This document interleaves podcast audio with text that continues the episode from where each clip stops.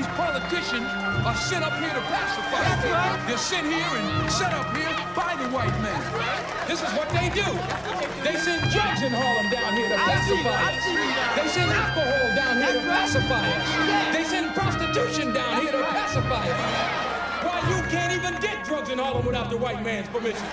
You can't get prostitution in Harlem without the white man's permission.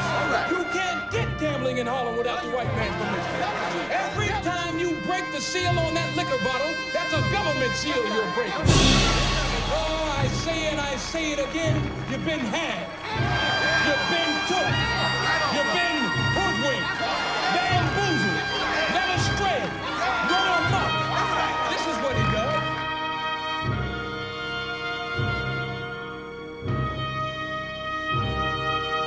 Ihr hört Projekt Chaos, den chaotischen Filmpodcast. Heute mal ohne Jakob, der leider zeitlich verhindert ist.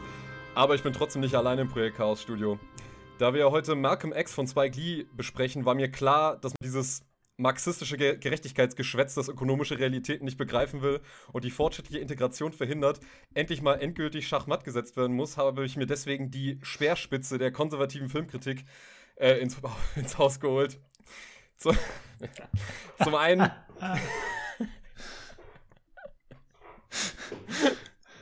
Sekunde, Immer weitermachen. Also. Zum einen den Mann, bei dessen YouTube-Abonnenten nur einmal im Jahr die Glocke ertönt, wobei sich dieses eine Video dann aber auch gewaschen hat. Seine berühmt-berüchtigte Top 10, die alle Paradigmen der deutschen Filmkritik auf den Kopf stellt, genauso wie seine messerscharfen Letterbox-Reviews, nach denen jeder seine Meinung zum rezensierten Film nochmal ändert. Die sind immer noch auf der Höhe der Zeit und in diesem Sinne heiße ich, heiße ich herzlich willkommen YouTuber und Kognitionsuntersucher Aaron Lichte. Hallo Aaron. Ja, hallo Patrick und danke für deine nette Beschreibung meines Kanals und meiner sonstigen Sachen. Gerne. Ja, und zum anderen, äh, ja, wie soll man ihn bezeichnen? Ich würde ihn nennen den Patrick Bateman unter den deutschen Filmwissenschaftlern, der Dissens und Fragen nach seiner Doktorvisitenkarte mit einer Axt in den Hinterkopf beantwortet und der mittlerweile so gut kochen kann, wie er deinen Lieblingsfilm dissen kann. Ich begrüße immer noch nicht Doktor der Ökonomie, Lukas Koschek. Hallo Patrick, hallo Aaron. Schön hier zu sein. Ja, ähm, und ich bin der Patrick und jetzt mal äh, Spaß beiseite, Jungs. Ich freue mich sehr, dass ihr heute hier seid und mit mir über diesen Film sprecht. Ähm, und bin sehr auch auf eure Gedanken gespannt, da ich mich in einem Zustand, und das habe ich euch ja schon vor der Folge gesagt, des Überdrusses befinde, was diesen Film betrifft. Es liegt gar nicht daran, dass ich den Film nicht mögen würde, ganz im Gegenteil. Für mich ist das ja nach Fight Club wahrscheinlich der beste Film, der jemals gedreht wurde und ich könnte ihn noch hundertmal sehen. Aber was die Analyse dieses Films betrifft, ist das heute ein großer Abschluss einer langen Reise für mich, die etwa im letzten Sommer begann. Ähm, damals überlegte ich, was mein Thema für meine Zulassungsarbeit für das Staatsexamen. Kurze Erklärung, ich studiere Lehramt und wer zum Staatsexamen zugelassen werden will, muss halt eine Zulassungsarbeit abgeben. Und ähm, da ist es dann auch respektive jetzt auch meine Bachelorarbeit geworden, weil ich mir beides anrechnen lassen kann. Und als ich dann entschieden habe, dass nach etwas reifer Überlegung, dass es dieser Film werden sollte, folgten neun Monate unregelmäßige Recherche, wo ich jeden Tag jeden Gedanken aufschrieb, mehrere Bücher las, ähm, die mir, die zu dem Film gepasst haben und die mir zu dem Film einfielen. Und dann nun für etwa eine Woche gab ich dann endlich diese Arbeit ab, die ihr dann auch äh, verlinkt unter der Folge finden könnt. Und bin jetzt wirklich froh, dass wir jetzt den Film im Prinzip dadurch fürs erste Mal beschließen können, analytisch. Und würde dann dementsprechend gerne mal einsteigen, ähm, erstmal mit der Frage, zu diesem Regisseur, der ja jetzt kein unbekannter Name ist. Ähm, viele, glaube ich, aber kennen ihn vor allem. Also ich äh, komme ja aus dem Basketball und da kennt man ihn vor allem als inoffizielles Maskottchen der New York Knicks. Aber was seine Filme betrifft, glaube ich, ist seine Filmografie gar nicht so sehr geläufig, dass man wirklich alle einzelnen Filme kennt. Ähm, und deswegen würde ich euch erstmal fragen, was habt ihr denn von Spike Lee bisher gesehen und wie schätzt ihr ihn denn als Regisseur ein? Ähm, was sind so für euch seine Hauptthemen, was sind seine Trademarks und könnt ihr damit auch überhaupt was anfangen? Ja, also von Spike Lee, da muss ich erstmal gucken, welche Filme ich von ihm überhaupt gesehen habe. Aber fest steht natürlich auf jeden Fall Do the Right Thing. Und ähm, ja, auch der Film, über den wir heute reden, der äh, den Patrick bei mir auch immer sehr beworben hat, dass ich den auch unbedingt sehen muss, auch wegen seines Lieblingsdarstellers Denzel Washington. Ähm, tja, ansonsten hat Spike Lee äh, macht immer noch relativ regelmäßig Filme, soweit ich das überblicken kann. Ähm, hat aber in den letzten Jahren vielleicht nicht mehr so die großen Kracher rausgebracht. Ich habe jetzt äh, jetzt gerade noch gesehen, The Five Bloods war so ein Netflix-Film aus der Kategorie ganz okay. Black Landsman Ähm, hat vielleicht auch mit dem Thema Rassismus wieder viel zu tun, was vielleicht eines der Hauptthemen von Spike Lee ist. Ähm, ja, habe ich aber jetzt nicht so als radikal oder auch stilistisch so aufwendig wahrgenommen wie seine älteren Filme. Und ja, diese älteren Filme, die bestechen eben durch so ein, ähm, ja, du hast es einmal äh, DJ-Style genannt, Patrick, dass er eben viele verschiedene Stile mischt, ähm, dass er sich auch vieler Stilmittel bedient, ähm, ja, dass eben der Rassismus in Amerika zu seinen Hauptthemen gehört. Und ja, da, das würde ich vielleicht so als eines seiner Hauptthemen ausmachen. Es gibt dann auch noch solche Standard-Action-Thriller wie Inside Man, wo ich überhaupt keine Handschrift von ihm wahrgenommen habe. Genau, das Oldboy-Remake gibt's natürlich auch noch von ihm. Da fragt man sich ähm, irgendwie dann doch, wie das in seine Filmografie reinpasst und ähm, ja, waren auch Sachen, die jetzt nicht so den größten künstlerischen Anspruch äh, meiner Meinung nach hatten. Also in den letzten Jahren ist es um ihn ein bisschen ruhig geworden, finde ich. Die Qualität ist meiner Meinung nach ein bisschen zurückgegangen. Ähm, ja, aber seine früheren Filme, die sind doch auf jeden Fall ein Blick wert, finde ich. Ja, man kann, glaube ich, noch hinzufügen, dass er so ein Ausläufer des New Hollywood ist, wenn man so möchte, der in den 80er Jahren vor allem für das New Black Cinema, glaube ich, sehr wichtig ist und da noch so einige Einflüsse des New Hollywood in sich trägt. Dementsprechend Independent Cinema, das ist, glaube ich, das wichtigste Schlagwort, auch wenn mal die Frage ist, wie sich das jetzt vom regulären Hollywood unterscheidet. Äh, das Thema Rassismus ist klar, dass das ähm, bei ihm sich als übergeordnetes Thema durchzieht. Ich würde noch zu den Filmen, die genannt wurden, hinzufügen den Jungle Fever, den ich sehr äh, schätze, den ich auch in meinem Seminar damals zum amerikanischen Kind in der 90er Jahre äh, gezeigt habe. Aber auch solche ähm, eher unbekannteren, kleineren Filme wie Girl Six. Ähm, da, da gibt es also viele kleinere Produktionen mit unterschiedlichen Thematiken. Und ich würde sagen, er ist in seiner Frühphase ein Autor, der auch für eine gewisse Handschrift steht, die man auch nachvollziehen kann, die man auch nachzeichnen kann. Aber im Verlauf seiner Karriere, das hat Aaron schon erwähnt mit ähm, Inside Man oder meinetwegen auch Old Boy, tauchen dann natürlich auch Filme auf, die jetzt vielleicht auch Auftragsarbeiten darstellen. Jedenfalls nicht mehr die Handschrift oder den besonderen Stil von äh, Spike Lee tragen. Ähm, und dann gibt es eben ab und zu noch diese Ausreißer, äh, Black Clansman wurde schon genannt. Aber insgesamt macht er einfach die Karriere eines, einer, eines ganz regulären amerikanischen Independent-Regisseurs, der irgendwann halt auch wieder Geld verdienen muss und dementsprechend halt auch Aufträge übernimmt und nicht permanent äh, jenseits des Studios äh, seine Sachen machen kann. Aber die Sachen, die er gemacht hat, Do the Right Thing, More Better Blues vielleicht noch hinzuzufügen, das sind alles großartige Filme und, da der nicht untergehen darf, 25 Stunden der Film über im Grunde 9-11 und New York als eine Allegorie, ich glaube mit Edward Norton, ist auch noch ja. sehr, sehr hervorzuheben. Das heißt also, ein wichtiger amerikanischer Regisseur, ungefähr auf der, finde ich jetzt auch vom Renommee und von der Wichtigkeit für das amerikanische Kino nach dem New Hollywood mit Oliver Stone gleichzusetzen oder auf jeden Fall auf einer Stufe. Vor allem, weil er auch, hm, ich würde sagen, äh, das, was jetzt Oliver Stone als so eine Art Verfassungspatriot macht, wenn er die amerikanischen Präsidenten verfilmt und dort wichtige Themen setzt. So macht das ähm, Spike Lee auf der Seite der afroamerikanischen Bevölkerung und dementsprechend im Blick auf das New Black Cinema. Ja, so würde ich ihn einschätzen und so nehme ich ihn auch bis heute wahr. Ich stimme euch schon mal ganz klar zu, dass man ihn schon einteilen muss, auf jeden Fall in Frühwerk und, und, und Spätwerk. Ähm, sein Frühwerk ist halt in seiner Form wirklich einmalig. Also gerade wenn man jetzt sich so einen Film wie Do the Right Thing anguckt, weiß man, wenn man diese Bilder sieht, das hat keiner so jemals gemacht und hat auch danach niemand keiner mehr so richtig hinbekommen. Ähm, also es gibt halt wirklich wenige Regisseure im amerikanischen Kino, die halt so eine klare Handschrift haben und halt auf eine Art und Weise Filme machen, wo man sagt, okay, das kann aber auch wirklich nur dieser Regisseur. Ähm, also gerade so was wie Do That Thing hat ja auch so ein, äh, Lukas Bawenschik hat es mal einen Hip-Hop-Charakter genannt, also es ist halt wie ein Hip-Hop-Film gemacht, also sehr rhythmisch geschnitten, äh, Musik spielt eine ganz große Rolle in der Art und Weise, wie der Film ähm, formal gestaltet ist. Ähm, ich finde bei Spike Lee ist halt das Problem, dass diese extrem klar erkennende Handschrift hat natürlich auch immer einen Hang dazu, marottenhaft zu werden und dass diese eigens begründeten Stilmittel irgendwann halt zu einer Pose werden und dann eventuell auch zu Klischees von sich selber. Ich vergleiche das immer ganz gerne so mit den Coen-Brüdern zum Beispiel oder auch mit Tim Burton, die ja auch einen ganz, ganz klaren Stil haben. Und das sind to alles tolle Filmemacher, aber ich glaube, das ist immer nur so, wenn sie ihre Ausdrucksmittel trotz allem immer noch dosiert einsetzen. Aber ich glaube, sobald sie das übertreiben, zumindest ging es mir jetzt halt so, auch mit, mit Spike Lee, wenn das übertrieben wird, wird es halt ganz, ganz furchtbar, diese Filme zu gucken, weil der Stil dann so dermaßen erdrückend ist. Also ich glaube, ganz, ganz schlimm ähm, war es halt wirklich bei diesem Film Crooklyn, wo halt Spike Lee so dermaßen seine Handschrift und seinen auch den Hang seiner Schauspieler zum Overacten so auf 100 dreht, dass man das echt nicht mehr aushalten kann.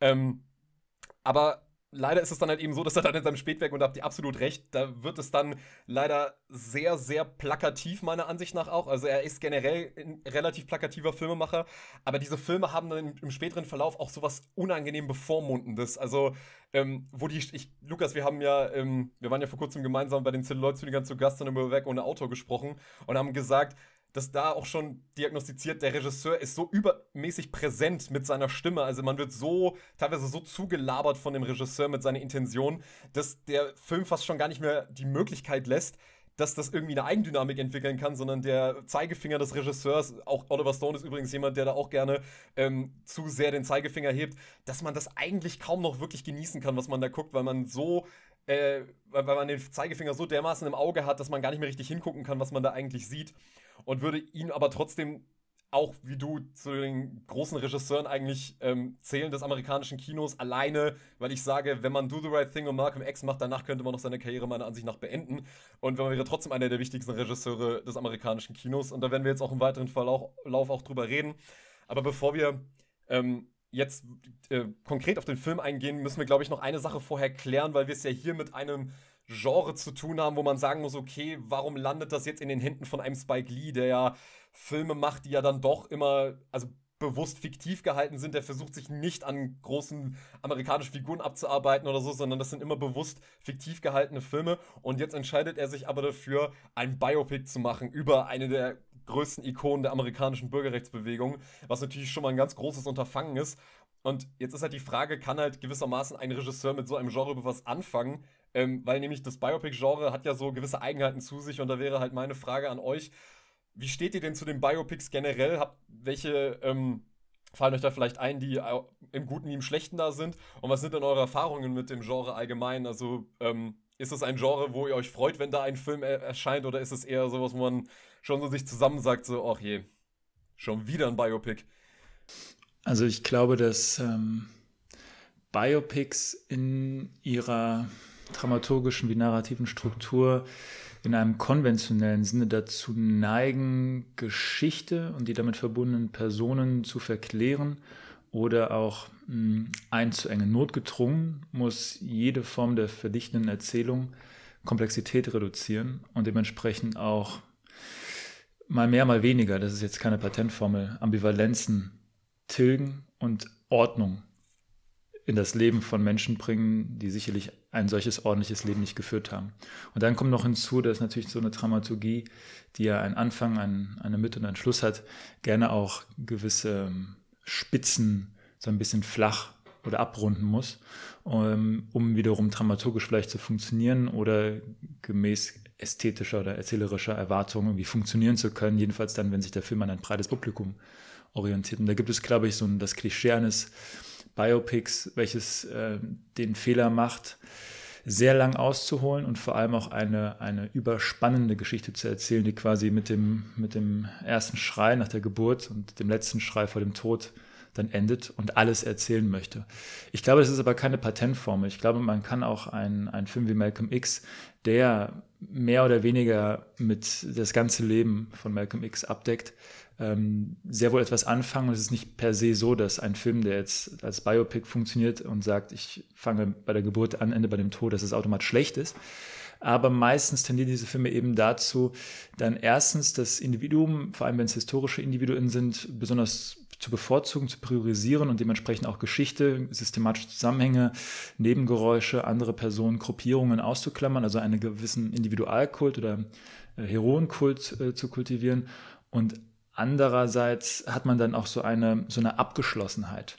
Also eine Abgeschlossenheit, die darauf aus will zu sagen, seht her, das war ein Teil unserer Geschichte. Sie ist aber Gott sei Dank beendet, sie liegt in der Vergangenheit und jetzt können wir äh, aufatmen, wir haben es geschafft und jetzt gucken wir nach vorne, denn das hat mit uns nichts mehr zu tun. Ich glaube, das alles trifft aber auf den Malcolm X ähm, schon gar nicht so sehr zu. Darüber werden wir sicherlich sprechen mit Blick auf das Ende des Films. Aber der Film befindet sich in einem gefährlichen Fahrwasser, möchte man meinen, weil er eben an sich für diese Punkte stehen könnte, mit Blick auf die Spiellaufzeit, mit Blick auf die Idee eines überspannenden dramaturgischen Bogens von Anfang bis Ende und natürlich, weil er ein Historienfilm zugleich auch ist, hat er ja diesen leichten Hang, könnte man meinen, könnte man ihm vorwerfen, ich würde dagegen argumentieren, zum Historizismus. Also die Idee, Geschichte ist jetzt nicht der Bericht von Zeitzeugen, der, die Erfahrungen von Zeitgenossen, die wir versuchen zu, zu verstehen und dementsprechend auch die Lebenswelten zu verstehen, sondern es ist eher so eine Frage der Mode und des Styles und des Schicks. Also wenn wir in den 30er Jahren sind, erwarten wir gewisse Autos, gewisse Moden, gewisse Ausdrucksweisen, aber der Film erzählt uns dann mehr jenseits des Dekors und jenseits der Ausstattung nicht mehr über diese Zeit als eine radikal auch durchaus andere, sondern es ist meistens dann so eine Art, ja, eine bunte andere Zeit. Und daran könnte ja man meinen, dass da ja auch Malcolm X von Spike Lee reinrutscht. Ich würde dagegen argumentieren, aber das ist auch noch so eine Gefahr von Biopics, diese Idee von äh, einem Historizismus, also einer Verklärung von äh, Geschichte und auch eine mh, hm, Reduktion von Geschichtsschreibung durch den Film selbst. Ja, dem würde ich wahrscheinlich auch ähm, soweit zustimmen. Und wenn ein neues Biopic in die Kinos kommt, dann nehme ich meistens Abstand. Also, ja, ja, ja, ich auch. Wenn sie jetzt ein Bohemian Rhapsody oder oh, rauskommt, was ja nicht eine Mischung vielleicht aus Musical und Biopic ist. Ähm, und ähm, ja, wenn er dann auch noch schlechte Wertungen bekommt, dann ist klar, dass ich mir den nicht auch noch antue. Aber bezüglich der Genre, ähm, der, der Genreabsteckung allgemein hatte ich ähm, bei manchen Filmen überlegt, ist das jetzt ein Biopic gewesen oder ist das vielleicht ein Historienfilm gewesen? Oder beides hatte ich zum Beispiel bei Gandhi, diesen ellenlangen Oscar-Gewinnerfilm, den ich leider sehr langweilig, äh, als sehr langweilig empfand, hatten wir damals im Unterricht äh, geguckt. Äh, mich gefragt, ist das jetzt ein Biopic, ist das vielleicht eher Historienfilm? Auf jeden Fall kam, hatte ich auch dieses historisierende Gefühl, dass wir jetzt eine etwas äh, klar, einen klar definierten Zeitabschnitt hatten, über den wir jetzt Gott sei Dank hinweg sind und damit ist das Kapitel abgehakt etc. Und insgesamt ähm, haben wir eben diese Tendenz, ähm, dieser Filme eben in den Kopf zu gucken und ich glaube, in den Kopf zu gucken einer ganz besonderen Person und ich glaube, solche Filme erwarten ja auch die Zuschauer ganz gerne und deshalb ähm, ja, ist der Film vielleicht in seinen künstlerischen Aspekten dann sehr limitiert. Ähm, es gab ja zum Beispiel auch im letzten Jahr diesen Film äh, Blonde von Andrew Dominic, der ja doch ziemlich stark abgewichen ist von ähm, ja, wahren Begebenheiten und Fans ja auch ganz erzürnt waren, wie äh, Marilyn Monroe da dargestellt wird, als äh, von Traumata geprägt, äh, als unterwürfig etc. Und ich glaube auch, ähm, Zuschauer erwarten eigentlich, wenn sie in ein Biopic gehen, dass ihnen eine klare Person präsentiert wird, eine widerspruchsfreie Psychologie. Ähm, und ähm, ja, das macht diese Filme normalerweise besonders langweilig jetzt Filme, die trotzdem in solche Muster fallen, aber eigentlich doch, äh, die ich trotzdem ganz gut fand, habe ich ein bisschen rausgesucht. Ähm, äh, war zum Beispiel Snowden, ähm, war zum Beispiel, also Straight Outta Compton, den du ja äh, auch hervorragend findest, Patrick, nicht? Oh. Den fand ich tatsächlich ganz gut eigentlich. Ähm, auch wenn der, also inhaltlich hatte der tatsächlich nicht so viel zu bieten, aber der hatte gute Vibes, fand ich. Ja. Und gute kapitalistische Vibes, ja. ja, also ich mag das aber auch ganz gerne eigentlich, wenn man diese Gier, wenn man diese Gier zumindest einmal so mitspürt. Also, und dann gibt's natürlich auch die Biopics, die ähm, das Ganze noch ein bisschen übertreiben und so eine überbordende Exzentrik dann haben, wie zum Beispiel The Social Network äh, von mhm. David Fincher oder auch The Wolf of Wall Street, also wo man erst mitgeht und diese Gier zum Beispiel in dem Fall ja auch spürt, ähm, aber wo das Ganze dann so übertrieben wird, dass man dann doch quasi eine Distanzierung erlaubt. Also diese Filme finde ich dann eigentlich doch ganz gut. Und ähm, dann habe ich noch mal ein bisschen gesucht nach Filmen, die vielleicht auch als Biopics durchgehen könnten. Also die eigentlich welche sind, aber wo man es vielleicht gar nicht erwarten würde. Zum Beispiel Raging Bull von Martin Scorsese. Hatte ich gar nicht auf dem Schirm, dass das so eine echte Geschichte ist. Äh, oder auch Bronson von Nicholas Winning Refn waren Filme, die ich eigentlich äh, ziemlich gut fand. Ich würde noch, äh, weil du mich gerade auf den Gedanken gebracht hast, noch hinzufügen wollen, dass, glaube ich, auch eine besondere Last des Biopics dann daran besteht, die Erwartungshaltung äh, zu entsprechen, nämlich die, die danach äh, verlangt, authentisch, wahrhaftig den Fakten entsprechend etwas darzustellen, also den Wikipedia-Artikel zu verfilmen. Und ich glaube, die Kunst, wenn der Film Kunst sein möchte, hat dort ähm, deutlich stärkere Freiheiten im Umgang mit den Persönlichkeiten. Das macht Blond, den ich auch aus diesem Grund, aber auch aus anderen herausragend finde und glaube, dass der in ein paar Jahren wiederentdeckt wird. Ähm, aber das macht auch ähm, ein Film wie dieses, äh, dieser Bob Dylan-Film I'm, I'm, Not There, I'm Not There ja, der sich also die Freiheit nutzt, über die Biografie hinaus auch die Ikone oder das Ikonografische einer Figur, die symbolische Bedeutung für eine Gesellschaft, die popkulturelle Matrix zu erforschen und auszuleuchten und einfach nicht nur das Leben verfilmen möchte und damit auch diesem Korsett dann entweicht. Ähm, aber die wenigsten Filme, glaube ich, trauen sich das zu, weil eben die Erwartungshaltung eine ist, eine, wie du sagst, Aaron, wahrhaftige, geschlossene, nachvollziehbare Geschichte zu erleben. Aber an sich hätte der, hätte der Film bei den Biopics deutlich mehr Potenzial. Und deswegen ist, glaube ich, das Social Network auch so gut, weil er eben sowohl als diese, diese Geschichte dieses Nerds funktioniert, der irgendwie so ein leichter Frauenhasser ist und deswegen eine Seite programmiert, aber zugleich auch einen gewissen Zeitgeist einfängt, der durch diesen Film extrem virulent wird und zugleich aber auch dann abschließt mit dem Punkt, wir würden durch Facebook zu parasozialen Wesen werden und auch nichts von all dem weiß, was danach kommt, nämlich Demokratie, gefährdende Strukturen, die durch Facebook entstehen. Und deswegen ist dieser Film so eine wunderbare Zeitkapsel. Er fängt das ein, erzählt auch etwas über den, äh, den Typen und dennoch ist er aber mehr. Ich glaube, wenn Filme dann es schaffen, so zwei Seiten zu vereinen, dann sind sie auch als Biopic auch in ihrer konventionellen Form herausragend. Oder können es sein. Ich kann da das bis dato eigentlich auch nur teilen. Also wir sind uns da, denke ich, einig. Biopics haben halt immer wahnsinnig den Hang dazu, mal nach Zahlen zu sein und zwar der allerübelsten Sorte. Also ich hatte letztens ein ganz schlimmes Erlebnis. Da habe ich wirklich, ich muss betonen, versucht, Steven Spielbergs Lincoln zu gucken und musste nach 20 Minuten ausmachen, weil das war. Also ich habe halt schon gesehen, was da jetzt auf mich zukommt und ich habe schon nach 20 Minuten gedacht, wann ist das endlich vorbei? Und habe dann gesehen, okay, das Ding geht noch 120 Minuten und dann habe ich kurz gedacht, naja gut, okay, ohne mich Spielberg, ich habe genug von dieser, von diesem Historizismus, von dieser erstickenden Ausstattung, von dieser unglaublichen historischen Akkuratesse mit, wo man, wo dann irgendwie Historik, Historikstudenten ähm, oder irgendwelche Experten auf YouTube dann sagen können, ja, ja, da haben sie die Kutsche aber wirklich genauso gemacht, wie sie damals ausgesehen hat. Gott sei Dank ähm, gibt es da aber auch Ausnahmen, ihr habt sie schon genannt. Ich würde noch Steve Jobs mit in den Topf werfen, der auch ähm, mit dem Genre was macht, indem Danny er wirklich Boyle, oder? Danny Boyle, stimmt's? Ist von gerade Uwe Boll verstanden. Nein, nein, Danny Boyle, ähm, sorry. Ja, Danny, Danny Boyle, genau. Also, Uwe. Uns Uwe. Der halt, der halt wirklich auch überlegt, was kann man damit, was kann man, ist diese Person wirklich so interessant oder sollten wir uns lieber die drei entscheidenden Ereignisse seines Lebens angucken und da versuchen, eine Dramaturgie draus zu machen? Und auch ein Film, der auch ins Biopic-Genre gehört und wo ich auch sage, der ist auch unterschätzt, zumindest als Biopic, ist für mich The Doors.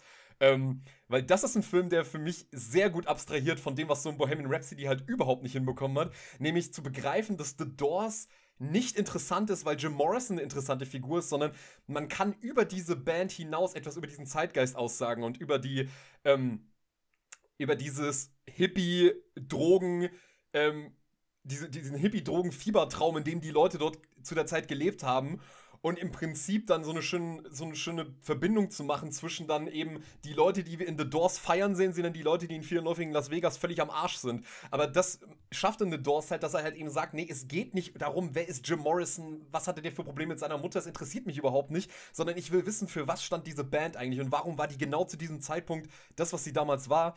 Und deswegen würde ich euch zustimmen, dass es eben besonders, was ich dass, dass es so ist, wie es, ihr es beschrieben habt. Ich finde aber, da gibt es noch eine bestimmte Gattung, die ist ganz, ganz besonders schlimm oder eine bestimmte Art, das zu inszenieren. Und zwar, das ist diese, einerseits diese unreflektierte Heiligung des Protagonisten, die dann aber gleichzeitig kombiniert wird mit einer unglaublichen Feier der Durchschnittlichkeit.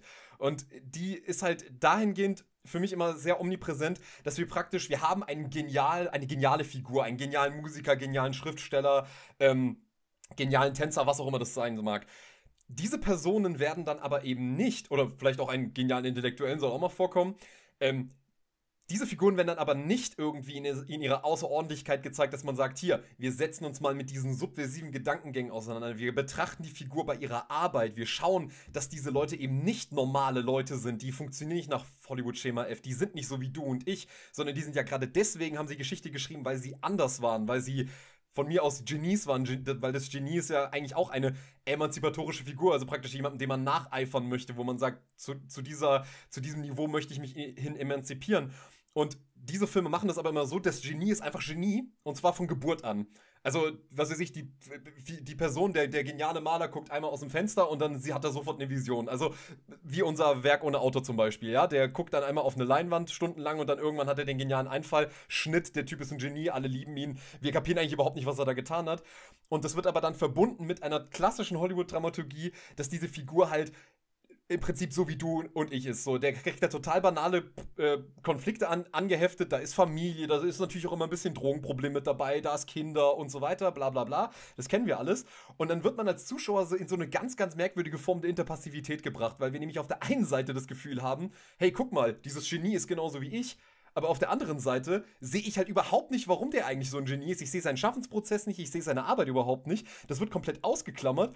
Und so sind wir dann in so einem ganz merkwürdigen Zwischenraum gefangen, dass wir irgendwie glauben, wir könnten diese Person sein. Und auf der anderen Seite ähm, werden wir in so eine ganz komische, degradierende Haltung gebracht, dass wir die Person eigentlich nur anhimmeln können, weil wir gar nicht sehen, wie die Person arbeitet. Wir nehmen das einfach so als gegeben, dass die Person brillant ist. Also wir haben, das ist zum Beispiel ein Film wie Capote der zeigt halt zum Beispiel diesen Prozess. Der zeigt halt, wie diese Figur arbeitet, wie diese Figur ähm, überhaupt, also warum ist Capote der Capote, den man dann in der, den man, den man jetzt eben kennt und wie war der eigentlich als Mensch und wie hat er und wie hat er seine Literatur geschrieben? Und um jetzt mal auf unseren Film zu sprechen zu kommen, viel, viel schlimmer finde ich aber noch diese Welle an Oscar-prämierten und nominierten Filmen über große, radikale afroamerikanische Persönlichkeiten, wo ich nenne jetzt mal die Beispiele Salma und Judas and the Black Messiah, wo eben diese Figuren in so eine 0815 Hollywood-Ästhetik und in solche Erzählkonventionen gepresst werden, die dann diesen Kampf völlig vereinnahmt, völlig historisiert, teilweise auch also ich will nicht gleich sagen entpolitisiert, aber eben durch diese komplett abschleifende Form hat das überhaupt keinen politischen Charakter mehr, weil da auch gar keine Wut mehr dahinter ist, sondern das ist, wie Lukas schon gesagt hat, das ist das Geschichtsbuch, was wir aufschlagen. Wir gucken dann mal, ach ja, es gab Martin Luther King, ach schön, ja, da, aber das, da wurde ja dann auch der Civil Rights Act wurde ja dann noch unterschrieben, also ist ja alles gut seitdem. Ähm, und das ist dann halt wirklich so Kino, das wird halt für Hollywood, so ein linksliberales Hollywood gemacht. Also das ist dann so Elitenkino, wo man dann mit so Krokodilstränen dann da sitzt und, ach Mensch, Gott, mein Gott, haben wir die unterdrückt. Auch Gott sei Dank ist das alles vorbei. Ja, Mensch. Und dann kann Meryl Streep vielleicht noch irgendeine Rede halten ne? und dann wird applaudiert und ich weiß es nicht. Also bis einem wirklich das kalte Kotzen kommt.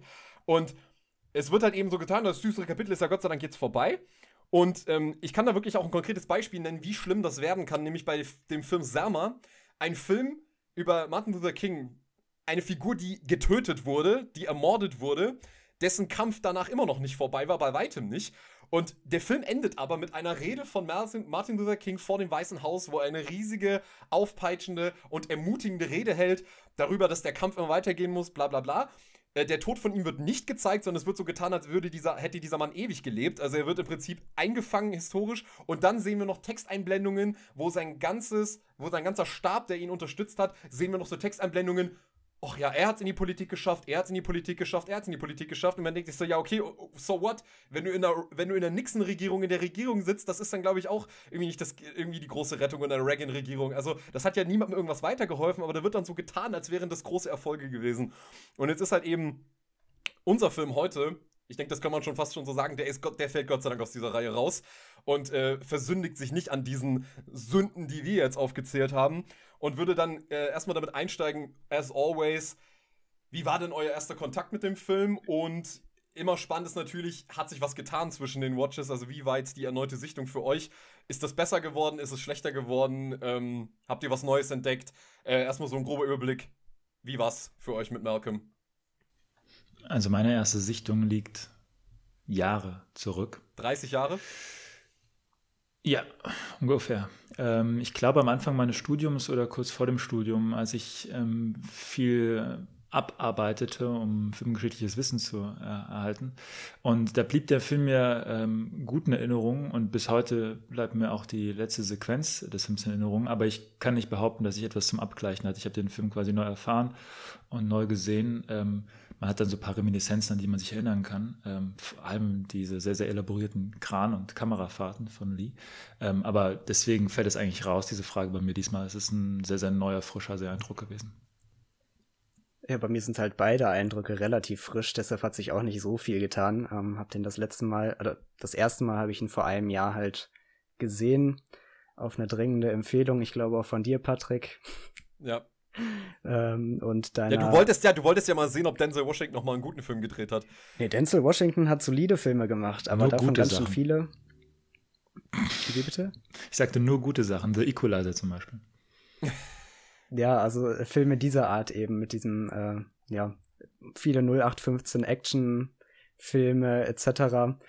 Und da hattest du ja deine, äh, deine Denzel Washington-Phase, Patrick. Ich, hab, ich glaube, du hast eine Liste mit über 30 Filmen mit ihm gemacht oder so. Ja. Ähm, ja, also sowas kommt bei mir gar nicht in die Tüte.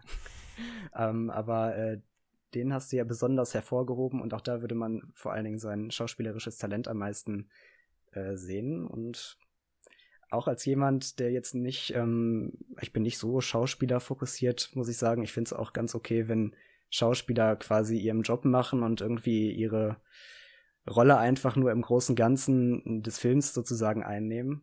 Ähm, sozusagen quasi äh, Statisten sind für das große ganze Bild, was kreiert wird. Aber der äh, Denzel Washington hat schon gerade hier einen bleibenden Eindruck hinterlassen. Ähm, ja, es gibt da mehrere Kipppunkte in diesem Film, ähm, wo sich sein Charakter auch verändert und ähm, man einfach direkt merkt, wie er diese, wie er diese Veränderung auch, ähm, ja, wie sich die in seinem Gesicht abzeichnet, wie er ähm, ganz anders reagiert. Ich glaube, da werden wir später nochmal drüber reden.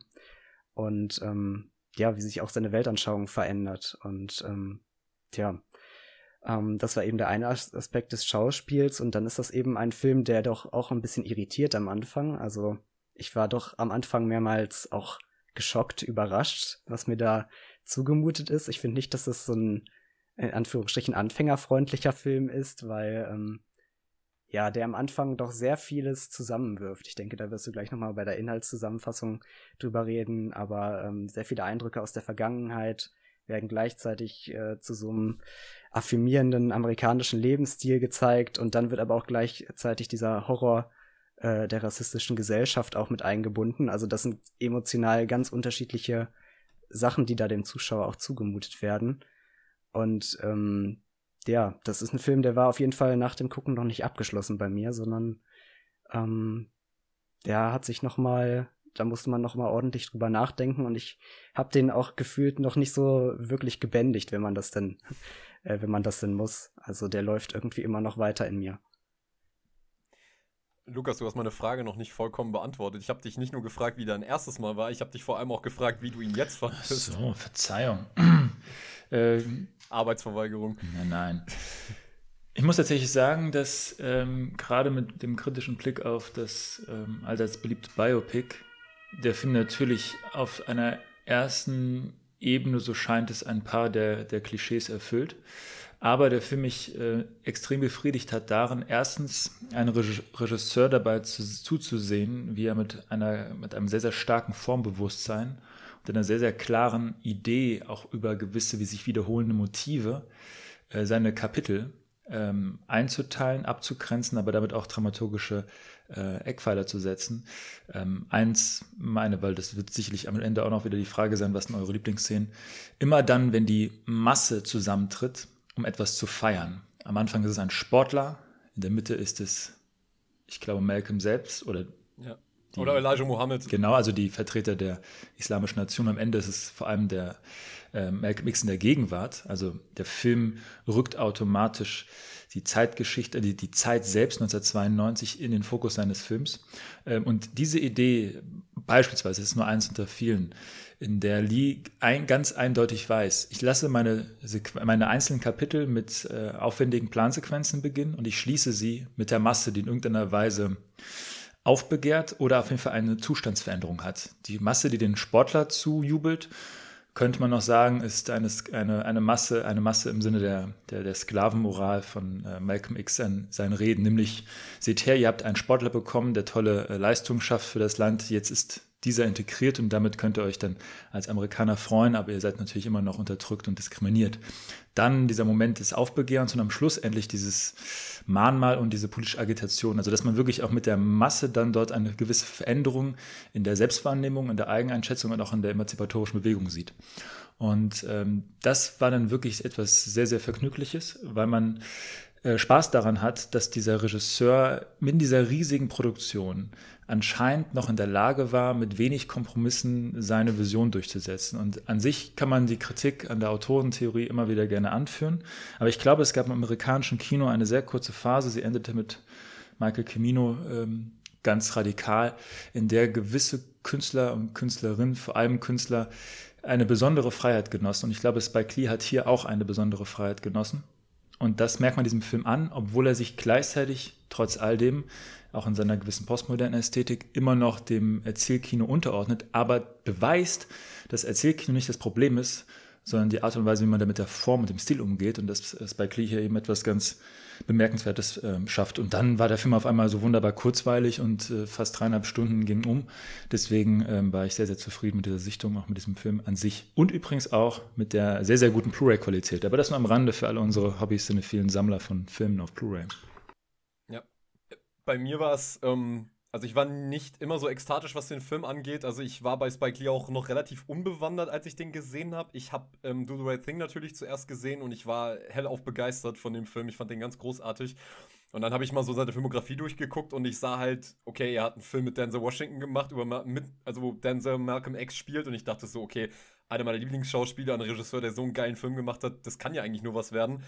Hab den Film dann gesehen und muss sagen, ich war im ersten Mal sehr ernüchtert. Also ähm, ich habe ehrlich gesagt einfach diese ganze Vielschichtigkeit, die ich jetzt sehe, die Radikalität, diese Gewieftheit und auch die, wie wagemutig dieser Film dann trotzdem bleibt, obwohl wir hier mit, es mit einem ganz klassischen Studiofilm zu tun haben. Also da steht richtig Kohle dahinter und das sieht man auch einfach. Ich meine, man muss fairerweise sagen, er musste sehr viel betteln, Spike Lee, außerhalb des Films. Er hat Michael Jordan, äh, Prince, ähm, Oprah, Magic Johnson, er hat die alle angerufen, dass die ihm Kohle geben für diesen Film, weil eben das Studio ihn beschneiden wollte. Und die wollten so wie, die wollten ja auch keinen dreieinhalb Stunden Film haben. Die haben ihm gesagt, mach das Ding zwei Stunden gefälligst oder 90 Minuten wollten sie, glaube ich, sogar haben. Und haben gesagt, äh, dampft das bitte ein. Und er hat gesagt, nee, das geht überhaupt nicht. Wie soll ich einen Malcolm-Film machen, ohne alles zu erzählen? Und ich glaube, diese, dieser künstlerische Charakter, den habe ich am Anfang, also diese, diese, diese, diese, diese extrem klare Stimme des Regisseurs. Ich bin auch kein Fan davon, den Regisseur allzu sehr in die Rezeption des Films reinzunehmen. Aber hier muss man wirklich sagen, da ist tatsächlich die Genialität eines Regisseurs permanent zu spüren, dass man hier wirklich einen Regisseur sieht, der hat nicht versehentlich einen tollen Film gemacht und das Werk ist über ihn hinaus so genial geworden. Sicherlich hat das Werk auch seine Eigendynamik, aber man spürt, okay, der wusste auch wirklich ganz genau, was er hier macht und wir sprechen auch gleich im weiteren Verlauf, warum das auch so sich abhebt von dem, was er sonst so gemacht hat.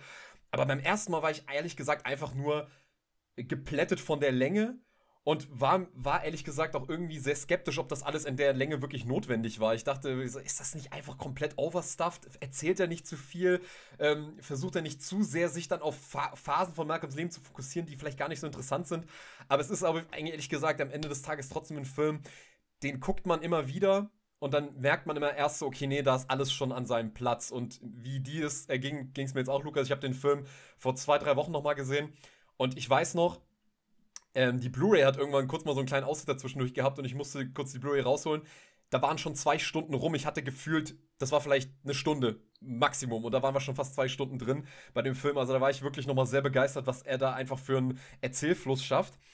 Und wir haben ja jetzt schon über all die Probleme geredet, die ein Biopic so mit sich bringen könnte. Ähm, und wo, in welche Richtungen das komplett schief gehen kann. Und da wäre jetzt erstmal ähm, die Frage, bevor wir uns diesem ganzen Interpretationsstoff widmen und dem Analysematerial, was der Film liefert, erstmal zu gucken, wie geht denn jetzt ein Spike Lee, bekannt für Plakativität, bekannt für Pathos, bekannt für eher dick auftragen, eher wenig Distanz zu haben zu dem, was er da versucht zu erzählen und auch wenig Distanz zum Zuschauer zu halten, sondern dem Zuschauer wirklich so das Plakat, das, Agita das agitatorische Plakat direkt ins Gesicht zu halten. Ähm, wie verhindert denn er in diesem Film die Heiligenverehrung. Also wie bewertet ihr denn den Umgang mit seiner allseits bewunderten und äh, kulturell arrivierten Hauptfigur, mittlerweile kulturell arrivierten, man muss fast schon sagen leider kulturell arrivierten, weil kulturell arriviert halt auch automatisch bedeutet, äh, das, wofür er gestanden hat, wird auf einmal halt eben auch wieder abgeschliffen und ins Museum gestellt. Ähm, aber wird denn Malcolm für euch verklärt, also so angelehnt an so alte mittelhochdeutsche Mythen, die Entwicklung vom Dreckskerl, wie er am Anfang vom Film gezeigt wird, hin zum Helden oder eben die berühmte Geschichte vom Saulus zum Paulus? Oder gelingt Spike hier wirklich ein differenziertes Porträt? Also macht er nicht nur einen Heldenmythos auf, wo er zeigt, okay, euer Held war auch mal nicht so toll, aber er ist halt trotzdem immer noch ein genialer Typ. Ähm, wie würdet ihr das beschreiben? Hat er das, hat er die Heiligenverehrung, hat das geschafft, es sich drumherum zu lavieren oder ist er dann doch in den Honigtopf gefallen? Ich wollte noch einmal fragen, ob du quasi noch äh, die Inhaltsangabe, ob du die äh, noch vorträgst oder ob das etwas ist, was du später machst. Äh, das habe ich euch vergessen zu sagen. Ähm, wir haben uns darauf geeinigt, dass wir die Inhaltsangaben, dass ich die einfach außerhalb der Folge selber aufnehme. Ich meine, dafür müsst ihr ja nicht da sein. Ja, schade, ich wollte mir die Inhalte nochmal in Erinnerung rufen, aber. ähm. Hi, Jakob hier aus dem Schnitt und da Patrick die Anmod für die Inhaltsangabe vergessen hat bis hierhin, dachte ich, kommt die einfach jetzt an dieser Stelle. Die 202-minütige filmische Odyssee beginnt mit Malcolm, den wir nur hören, wie er eine flammende Rede gegen den weißen Mann hält. Währenddessen sehen wir das Video vom Rodney King-Skandal, in dem mehrere Polizisten auf den wehrlosen Afroamerikaner eintreten. Während Malcolm seine Hasstirade fortsetzt, präsentiert uns Spike Lee die amerikanische Flagge und lässt sie auf ein X herunterbrennen. Kurz darauf wechselt die Stimmung schlagartig. Wir reisen in die Jahre des Zweiten Weltkrieges in Boston, wo wir in einem Friseurladen dem jungen Malcolm begegnen, wie er sich die Haare glätten lässt. Im weiteren Verlauf dieses Einstiegs begleiten, begleiten wir ihn beim Lindy-Hoppen, weiße und schwarze Frauen aufreißen und dandyhafte Anzüge tragen. Neben diesem hedonistischen Lebensstil sehen wir ihn auch bei der Arbeit, als Kellner in Reisezügen, wo klare Rassenstrukturen deutlich spürbar sind. Rassenstrukturen, die Malcolm alles andere als fremd sind. Erfahren wir doch in mehreren Flashbacks, dass, dass seine Familie vom Kuckucksklan attackiert wurde, sein schwarzer Nationalismus prägender Vater vom Kuckucksklan ermordet wurde, seine Mutter einen Nervenzusammenbruch erlitt und völlig im geistigen Delirium lebend in der Nerven Nervenheilanstalt landete, nachdem der Staat ihr all ihre Kinder wegnahm und in Pflegefamilien gab. Malcolm wuchs getrennt von seinen Geschwistern in einer auf, wurde trotzdem zum Klassenbesten und wurde von seinem Lehrer trotzdem dazu angehalten, realistisch zu bleiben und sich damit zu arrangieren, später als Tischler zu arbeiten, da sein Wunsch, Anwalt zu werden, als schwarzer Junge schlichtweg unmöglich zu erfüllen ist. Malcolm aber ist von dieser Vergangenheit erstmal wenig anzumerken. Stattdessen sucht er sein Glück in Harlem als Kleingangster, indem er beim Gangster West Indian Archie anheuert und sich in die Welt des Glücksspiels einführen lässt. Nebenbei entwickelt er eine Kokainsucht und lebt den Gangstertraum, als wäre er eine Figur in einem Scorsese-Film. Doch ein Disput über Spielschuld mit West Indian Archie zwingt ihn zur Flucht zurück nach Boston, da er gerade so Archies geplantem Mord an ihm entkommt. In Boston sieht er sich aus finanziellen Gründen gezwungen, einen nächtlichen Diebeszug mit seinem besten Freund Shorty, ihren beiden weißen Geliebten und Speiselieferant Rudy im Haus eines weißen wohlhabenden Ehepaars zu verüben. Zunächst scheint alles gut zu gehen, doch relativ bald wird die ganze Truppe geschnappt und Malcolm kommt für zehn Jahre ins Gefängnis. Jedoch nicht für den Raubüberfall, sondern für den Beischlaf mit weißen Frauen. Im Gefängnis landet Malcolm für fast einen Monat, weil er seine Insassennummer nicht auf Kommando aufsagen will, in Isolierhaft im Loch und er leidet dort einen Nervenzusammenbruch. Seine Widerständigkeit macht Baines auf ihn aufmerksam, ein Insasse, der zur Nation of Islam gehört, einer muslimischen rein schwarzen Vereinigung, die den Lehr Lehren des selbsternannten Propheten Elijah Muhammad folgt, der ihn nach und nach rekrutiert und versucht davon zu überzeugen, dass er sich der Nation anschließen soll, um gegen den bösen weißen Mann anzukämpfen, der sein Schicksal und das Schicksal vieler anderer schwarzen Menschen zu verantworten hat. Malcolm zeigt sich zunehmend zugänglicher für die Ideologie der Nation und fängt auf Baines Geheiß an, die Sprache des weißen Mannes neu zu lernen und zwischen den Zeilen zu lesen, das heißt, das Wörterbuch komplett abzuschreiben. Nachts liest er Bücher, rasiert sich die geglätteten Haare ab und entwickelt sich immer mehr zu, zu, dem, zu dem Intellektuellen, an den sich viele heute erinnern. Raus aus dem Gefängnis arbeitet er Vollzeit für die Nation of Islam und rekrutiert so viele Afroamerikaner, wie er nur kann. Er hält Reden vor einem immer größer werdenden Publikum. Zunächst im kleinen Rahmen, mit wenigen Zuhörern wird er schon bald nach Harvard eingeladen, um einen Vortrag zu halten und hält auf großen öffentlichen Versammlungen aufpeitschende rassistisch und teils antisemitisch geprägte Reden. Er wird zum Aushängeschild der Nation tritt in ihrem Namen auch in Fernsehdiskussionen auf und leitet auf eigene Faust einen Protestmarsch Richtung Polizeipräsidium, nachdem ein Mitglied der Nation von der Polizei krankenhausreif geschlagen wurde. Doch die steigende Öffentlichkeit Malcolms und der Aufstieg zur Galionsfigur missfällt der Nation, insbesondere Baines, da er sie überschattet und fängt an, sich langsam von ihm zu distanzieren bzw. ihm, offen feindlich gegenüberzutreten. Er taucht im Magazin der Nation nicht mehr auf. Er wird finanziell allein gelassen, während die anderen Mitglieder der Nation zunehmend im Wohlstand baden. Er will dies nicht wahrhaben, bis ihn seine Frau Betty, ebenfalls Mitglied der Nation, darauf vehement aufmerksam macht. Nachdem der Moral- und Verhaltenskodexe predigende Prophet der Nation, Elijah Muhammad, für den Malcolm bereit gewesen wäre, sein Leben zu lassen, mit nicht gezahlten Unterhaltsbeiträgen in der Zeitung in Verbindung gebracht wird, die er zwei Sekretärinnen schuldet, die er außerehelich geschwängert hatte. Malcolm prüft dies nach und besucht die beiden Frauen. Hierbei erfährt er, dass Elijah Muhammad ihm misstraut und ihn als potenziellen Verräter ansieht. Dies bricht Malcolms Herz, sein Glauben und Selbstverständnis und doch bleibt er in der Nation. Als er jedoch den Mord an Präsident John F. Kennedy öffentlich als gerecht bezeichnet, wird er mit einem Sprechverbot von Elijah Muhammad aus dem Verkehr gezogen, da die Nation um ihren Ruf fürchtet. Malcolm erkennt nun, dass die Nation nur in ihrem Selbsterhalt statt einem politischen Kampf interessiert ist. Er trennt sich von ihr, nachdem ihm der Sohn von Baines beichtet, dass er den Auftrag erhalten habe, Malcolm mit einer Autobombe zu töten, und reist nach Mekka, um die Pilgerfahrt zu machen und sich nun allein mit dem wirklichen Islam auseinanderzusetzen. Hierbei begegnet er Muslimen mit sämtlichen Hautfarben, auch Weißen, betet, isst und schläft mit ihnen in einem Raum. Durch die universalistische und alle Menschen verbindende Religion und ihre Ausübung mit Menschen jeglicher Herkunft überwindet er seinen Rassismus und Hass und begreift, dass er den Rassismus nicht mit Gegenrassismus begegnen kann, da dies der Untergang Amerikas sein wird. Er erkennt, dass es nicht nur um die Rechte der Schwarzen geht, sondern um Menschenrechte im Allgemeinen. Er wandelt sich zum Universalisten, der jeder Ungerechtigkeit begegnet, die Menschen davon abhält, ein menschenwürdiges und erfülltes Leben zu führen. Mit dieser Erkenntnis kehrt er zurück in die USA, doch die Nation ist ihm schon dicht auf den Fersen. Sie setzen sein Haus nachts mit Molotow-Cocktails in Brand, während er mit seiner Frau und seinen Kindern daran schläft, und terrorisieren ihn und seine Familie mit permanenten Morddrohungen über das Telefon. Vor einem geplanten öffentlichen Auftritt im Audubon Ballroom zieht er sich fern von seiner Familie in ein Hotel zurück und sagt seiner Frau am Telefon, dass er sich sicher sei, dass die Nation nicht alleine operiere, sondern Unterstützung bekommt. Währenddessen sieht man zwei FBI-Agenten, die das Telefonat abhören. Schlussendlich erwischen ihn die Attentäter kurz vor seiner Rede und schießen ihn mit 21 Schüssen nieder, sodass er noch am Tatort verstirbt. Lee beendet den Film mit einer Trauerrede von Ossie Davis, die eine Requiem-Bildermontage vom realen Malcolm unterlegt, in der Davis daran erinnert, welch eine große Persönlichkeit Malcolm war, wie sein Vermächtnis allen als Beispiel dienen sollte und wie er zu Unrecht bis heute als Hassprediger diffamiert wird. Den Film beenden schwarze Kinder in der Schule, die nacheinander aufstehen und rufen I am Malcolm X und eine Rede von Nelson Mandela vor einer Schulklasse über die Menschenrechte. Die Message ist klar, der Kampf für diese Rechte geht weiter. Ob Spike den Weg, eines der größten Kämpfer für diese gelungen, auf die Leinwand gebracht hat, freue ich mich mit euch jetzt im Folgenden zu besprechen. Ähm, also die Frage war ja danach, ähm, genau, ob wir hier so eine Art Heiligenverehrung ähm, sehen.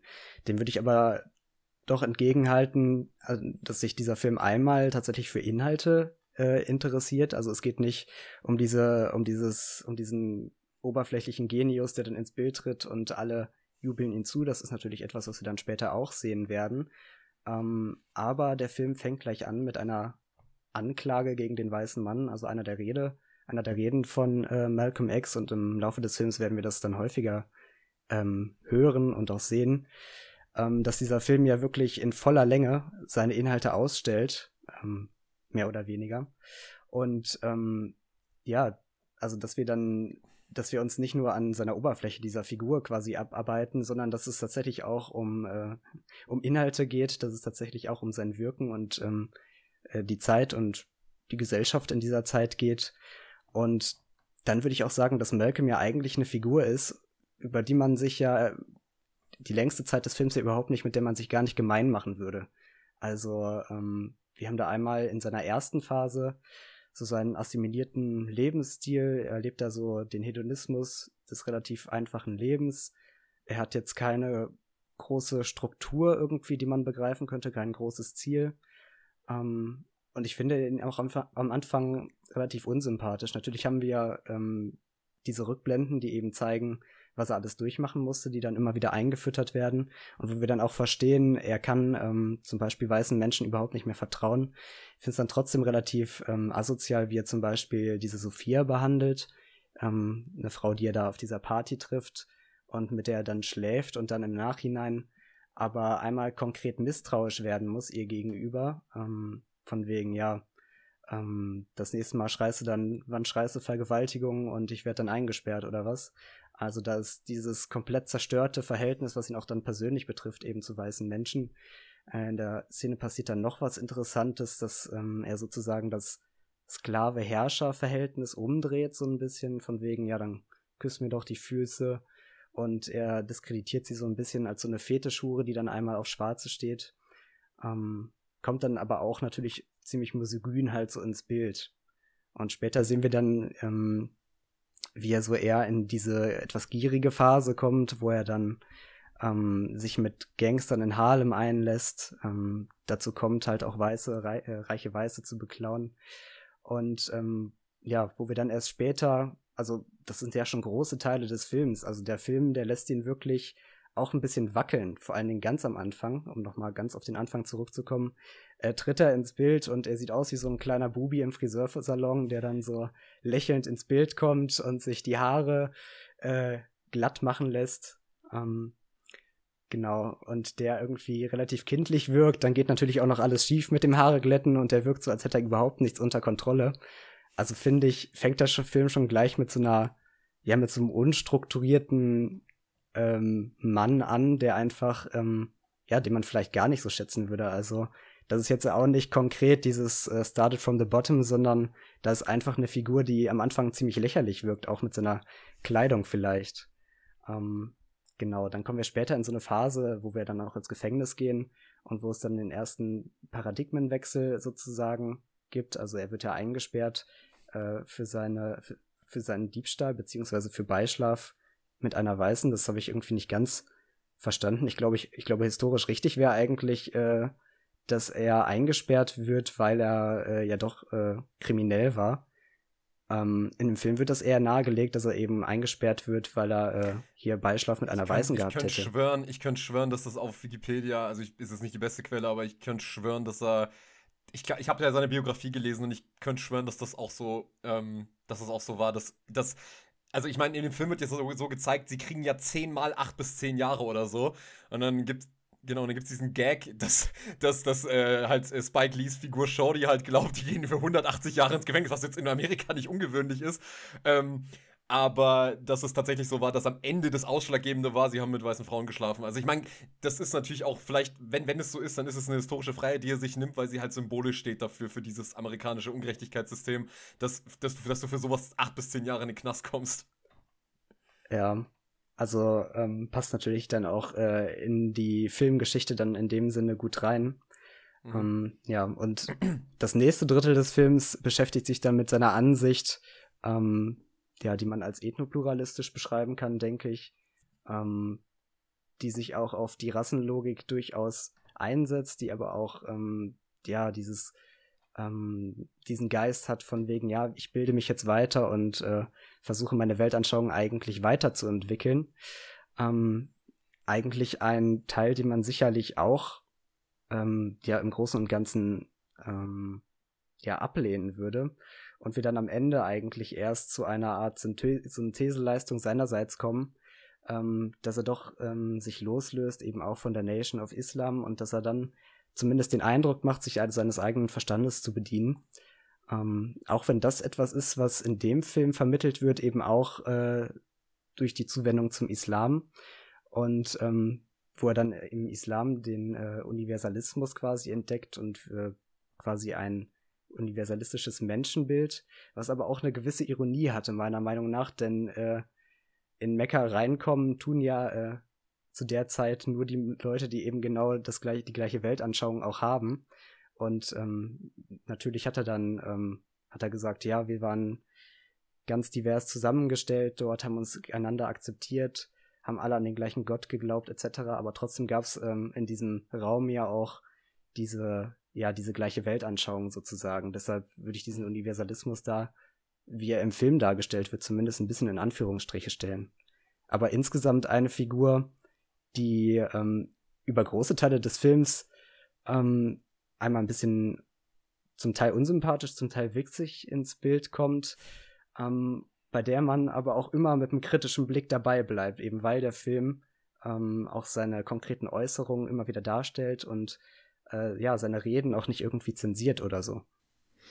Ähm, ich glaube, Spike Lee hm, tut sehr gut daran und ist sehr geschickt, ähm, die Grundproblematik dieser Dramaturgie vom Saulus zum Paulus ähm, unmittelbar zu entkräften oder sich davon freizumachen, indem er keinem großartigen Geniegedanken folgt.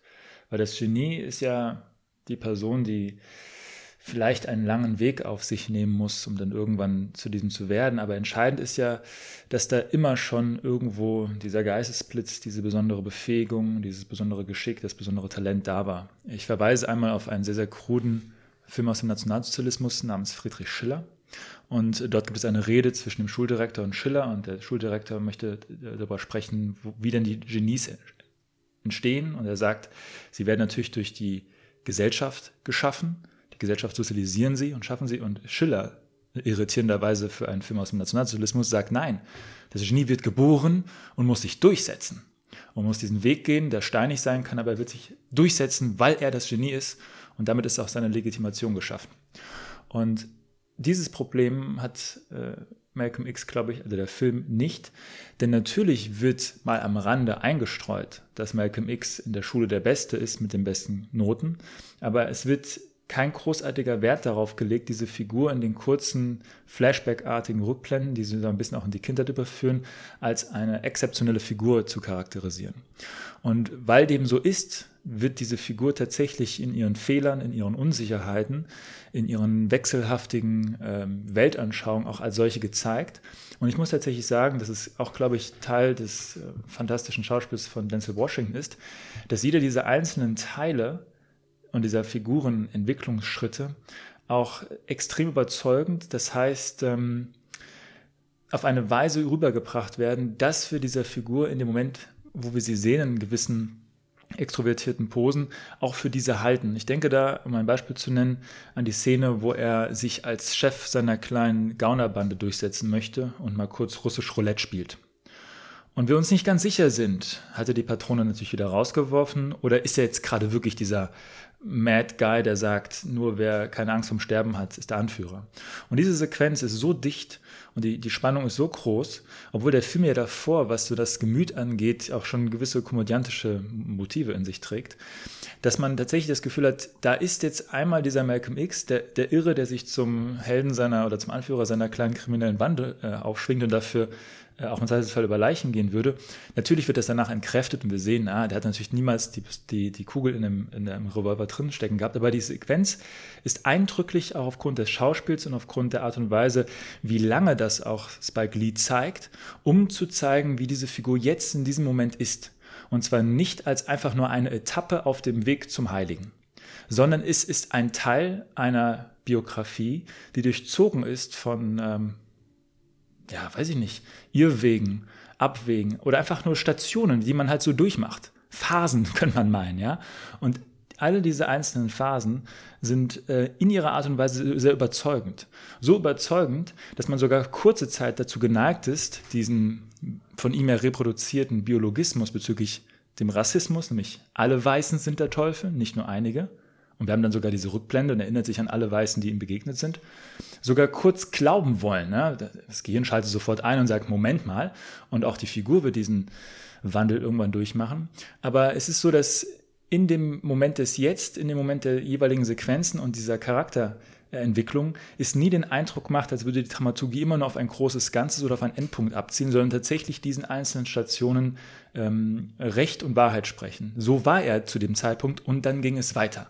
Und ich glaube, das macht ihn dann zu einer ambivalenten, aber sehr, sehr, ah, das, das Wort ist eigentlich immer doof, authentischen Figur. Auf jeden Fall einer, der, der, der man zugesteht, tatsächlich wahrhaftige äh, Ambivalenzen, äh, Ambivalenzen zu haben. Auch sein, sein Ausspruch bezüglich John F. Kennedys Ermordung, in der Situation, in der eine ganze Nation unter Schock steht, ist halt mindestens ein, ein Desaster als äh, Publicity-Stunt, aber auch so eine durchaus fragwürdige ähm, Nachricht. Aber aus seinem agitatorischen, kämpferischen Geist heraus ist das vollkommen nachzuvollziehen. Ja? Und man muss aber dementsprechend unterscheiden können, differenzieren können. Und normalerweise wollen diese Filme ja nicht, dass man differenzieren kann. Und deswegen glaube ich, ähm, umgeht der Film trotz der Tatsache, dass er eben von A bis, bis zum Ende geht, diesen, diesem Grundkonflikt, dem Grunddilemma von so vielen anderen Biopics. Es ist nicht einfach schon immer das Genie, was gerade noch eine kurze andere Form trägt oder ein anderes, andere Klamotten hat, sondern er ist tatsächlich ein Produkt seiner Gesellschaft, der Menschen um ihn herum und wird dann so und die Emanzipation erfolgt erst ganz am Ende und dann ist er schon was anderes, Märtyrer, eine Galionsfigur und so weiter und so fort. Und das, glaube ich, macht den Film in der Hinsicht dann so groß. Ich habe den Film ähm, irgendwann das zweite oder dritte Mal mit einem guten Freund von mir gesehen, ähm, Lukas Grüße an der Stelle. Und der hat was ganz Schönes gesagt. Der hat gesagt, als der Film angefangen hat und wie du, Aaron, das beschrieben hast, Malcolm aus diesem Friseur, äh, aus dem Hinterraum da rauskommt, du guckst das und du denkst so, das soll jetzt Malcolm X sein. Das ist ein Witz, oder? Also, wer ist der Typ? Also, der, was soll der mit irgendwas zu tun haben, was jetzt gleich noch kommen wird? Also, du denkst ja am Anfang wirklich fast, du sitzt im falschen Film. So, was, was ist das? Du fängst mit dieser Rede an, da gibt es einen harten Schnitt und auf einmal sind wir wie in so einem, in so einem, in, in so einem Period Piece, so Berlin-Babylon-mäßig. Äh, alles ist super krass ausgestattet, die Bilder sind völlig überstilisiert, irgendwelche Swing-Musik wird gespielt, äh, Spike Lee läuft mega komisch in so einen, Friseur, in so einen Friseurladen rein. Es wird, es wird gerade, es wird getanzt und du denkst so, soll das jetzt irgendwie, also aus dieser Geschichte, aus, dieser, aus diesem Amerika, aus diesem vollkommen verklärten Amerika soll jetzt ein Malcolm X entstehen. So, warum? Guck doch, guck dir es doch an, das ist eine riesige Party. Und ich glaube, da liegt der Kern dieses Films. Diese Verklärung, und Lukas hat das schon angeschnitten, die Verklärung wird alleine schon durch die Form, wie das erzählt ist, vollkommen gebrochen und es wird verhindert, weil nämlich Spike Lee so schlau war, die biografische Vorlage von Alex Haley. Er hat die Form übernommen, nämlich die Form eines Bildungsromans. Diese Biografie ist nämlich auch so aufgebaut, dass wir nicht einen Autor haben, der das von Malcolm alles aufgeschrieben hat und dann gesagt hat, so, ich weiß ja jetzt, wie er kurz vor seinem Tod war, ich begradige jetzt nochmal alles, was er gesagt hat, sondern wenn man diese Biografie liest, dann liest man halt so diesen latenten, latenten teilweise sehr konkreten Antisemitismus, man liest den offensichtlichen Rassismus, auch teilweise seine äh, deutliche Misogynie. Und das steht da einfach alles drin. Das wird komplett unkommentiert in dem Buch gelassen. Und genauso ist es in dem Film auch, dass hier wird nichts retrospektiv begradigt oder gibt es auch keine Wink mit dem Zaunfall, so, okay, Publikum, ihr könnt durchatmen. Malcolm wird schon dann noch ein guter. So, der wird dann schon noch so, wie ihr ihn in Erinnerung habt, sondern Malcolm ist, wie Lukas schon gesagt hat, am Anfang ist er dieser kleine, mieflige Pisser-Gangster. Wenn er da rassistische Tiraden von sich lässt, dann ist er auch ein lupenreiner Rassist. Also der, der meint das schon tot ernst. Weil das merkt man dann auch spätestens, wenn er diesen Brief von seiner Frau äh, an seine Frau schickt, wenn er ein Mecker ist und er sagt, und er das wirklich wie so eine wie so eine Epiphanie beschreibt, dass er weiße Menschen jetzt mal nicht gehasst hat und dass er mit weißen Menschen von einem Teller gegessen hat. Also man versteht, was, also wie tief verwurzelt dieser Rassismus wirklich ist. Also es ist halt wirklich kein Spaß in diesem Fall. Und das ist halt eben so spannend, dass eben diese Bildungsromanform dem sehr dienlich ist, dass wir, dass, dass wir uns eben, dass Spike Lee einfach wirklich damit konfrontiert und sagt so, okay, so war Malcolm und was macht ihr jetzt damit?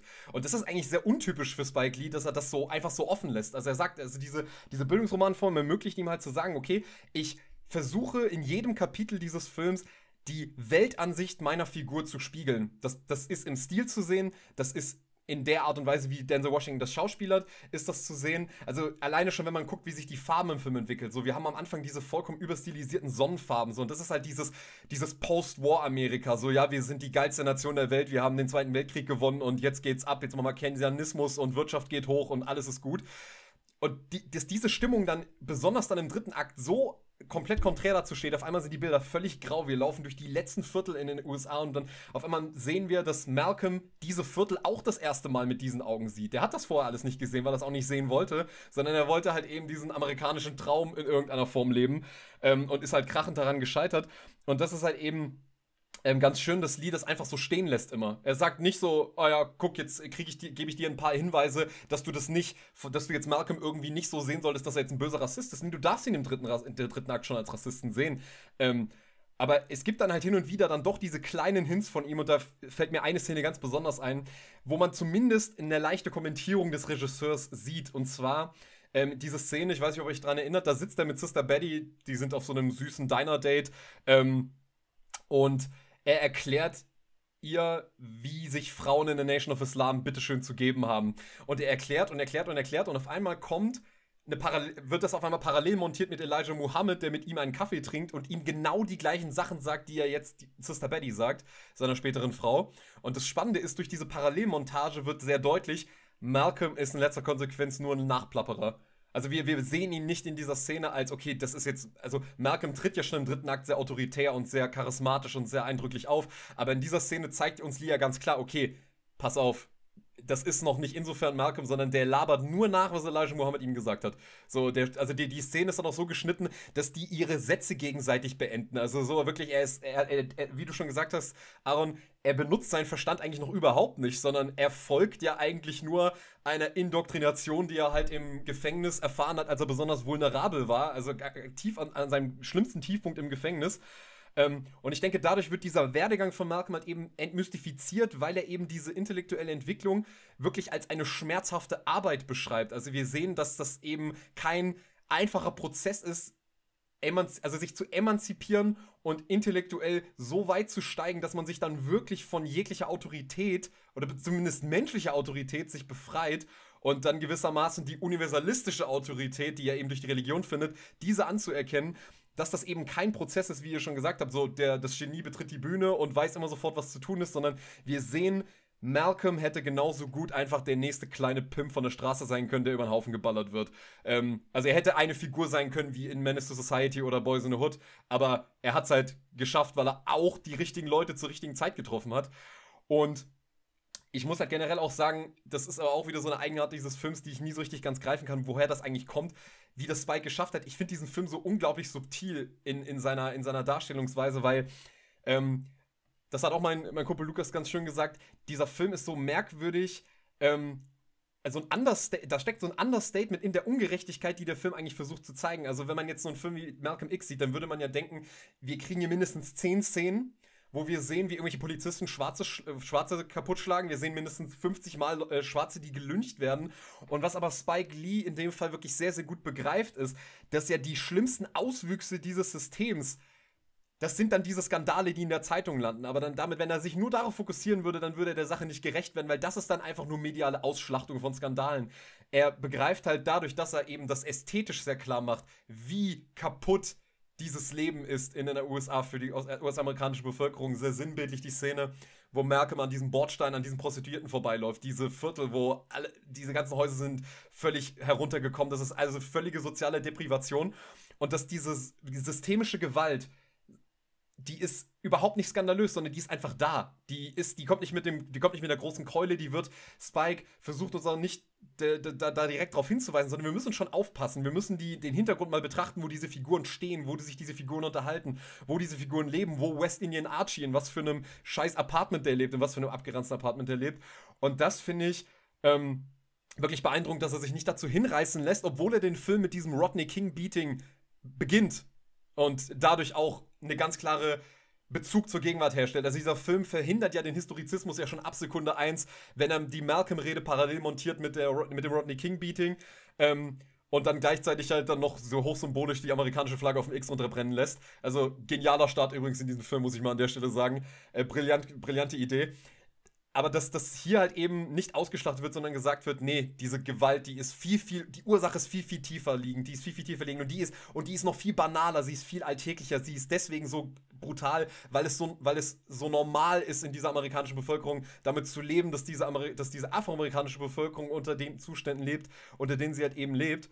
Und Lee hat ja aber trotzdem im Prinzip die Fähigkeit, wirklich, wie, wie du das schon vorhin angesprochen hast, Aaron, wie so ein DJ zwischen den einzelnen Stilen so hin und her zu switchen, ohne dass man das Gefühl hat, dass es nicht irgendwie aus einer, aus einer Form, also es ist jetzt nicht irgendwie Sozialdrama in der einen Sekunde und dann ist das auf einmal der große Partyfilm in der einen Sekunde, sondern es hat so, trotzdem hat man das Gefühl, es sind nur verschiedene Perspektiven eigentlich der gleichen, der gleichen, also des gleichen Landes einfach, also der gleichen Ortschaft so, weil das gleiche Amerika, was wir am Anfang sehen in dem ersten Akt, das ist das gleiche wie im dritten Akt, sondern wir gucken jetzt aber einfach mal aus einer anderen Perspektive darauf. Und jetzt wäre halt halt für mich mal interessant von euch zu hören, weil ich denke, du hast es schon gesagt, Aaron, das ist sehr herausfordernd, womit der Film einen beballert. Und da ist halt die Frage, wie schätzt ihr denn diese Stil- und Stimmungswechsel ein? Also, wie sind die im Kontext der Geschichte zu verstehen und wie bewertet ihr diese ästhetische Entscheidung generell? Also gelingt es Spike wirklich dann diese verschiedenen Genres, die er da auch versucht zu, ähm, zu imitieren oder auch eben umzusetzen?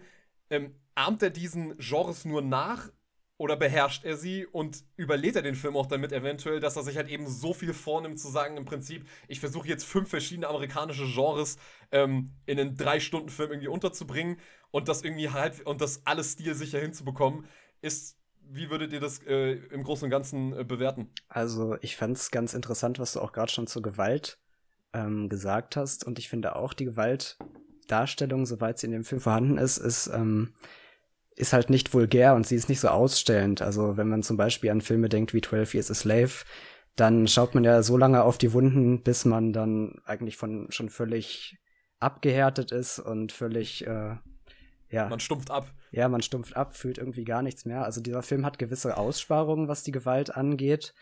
Ähm, aber er ist halt trotzdem unangenehm, am Anf gerade am Anfang zu sehen irgendwie. Vor allen Dingen mit diesen plötzlichen Stimmungswechseln, äh, diesem DJ-haften, wie du äh, sagtest, dass äh, wie halt erstmal zum Beispiel, und auch einer meiner Lieblingsszenen schon mal vorgegriffen, da spielen Shorty und Malcolm eben so eine Film, so eine Szene aus dem Film nach, aus irgendeinem Kriminalfilm mit Humphrey Bogart und äh, noch irgendjemandem. Und ähm, ja, da haben wir schon solche Stilmittel, dass sie so mit den Fingern schießen und durch die Filmmagie ähm, wird eben der Schuss als Sound wirklich eingefügt. Und man denkt so, ja, das ist jetzt auch so ein locker flockiges Spiel mit der Form.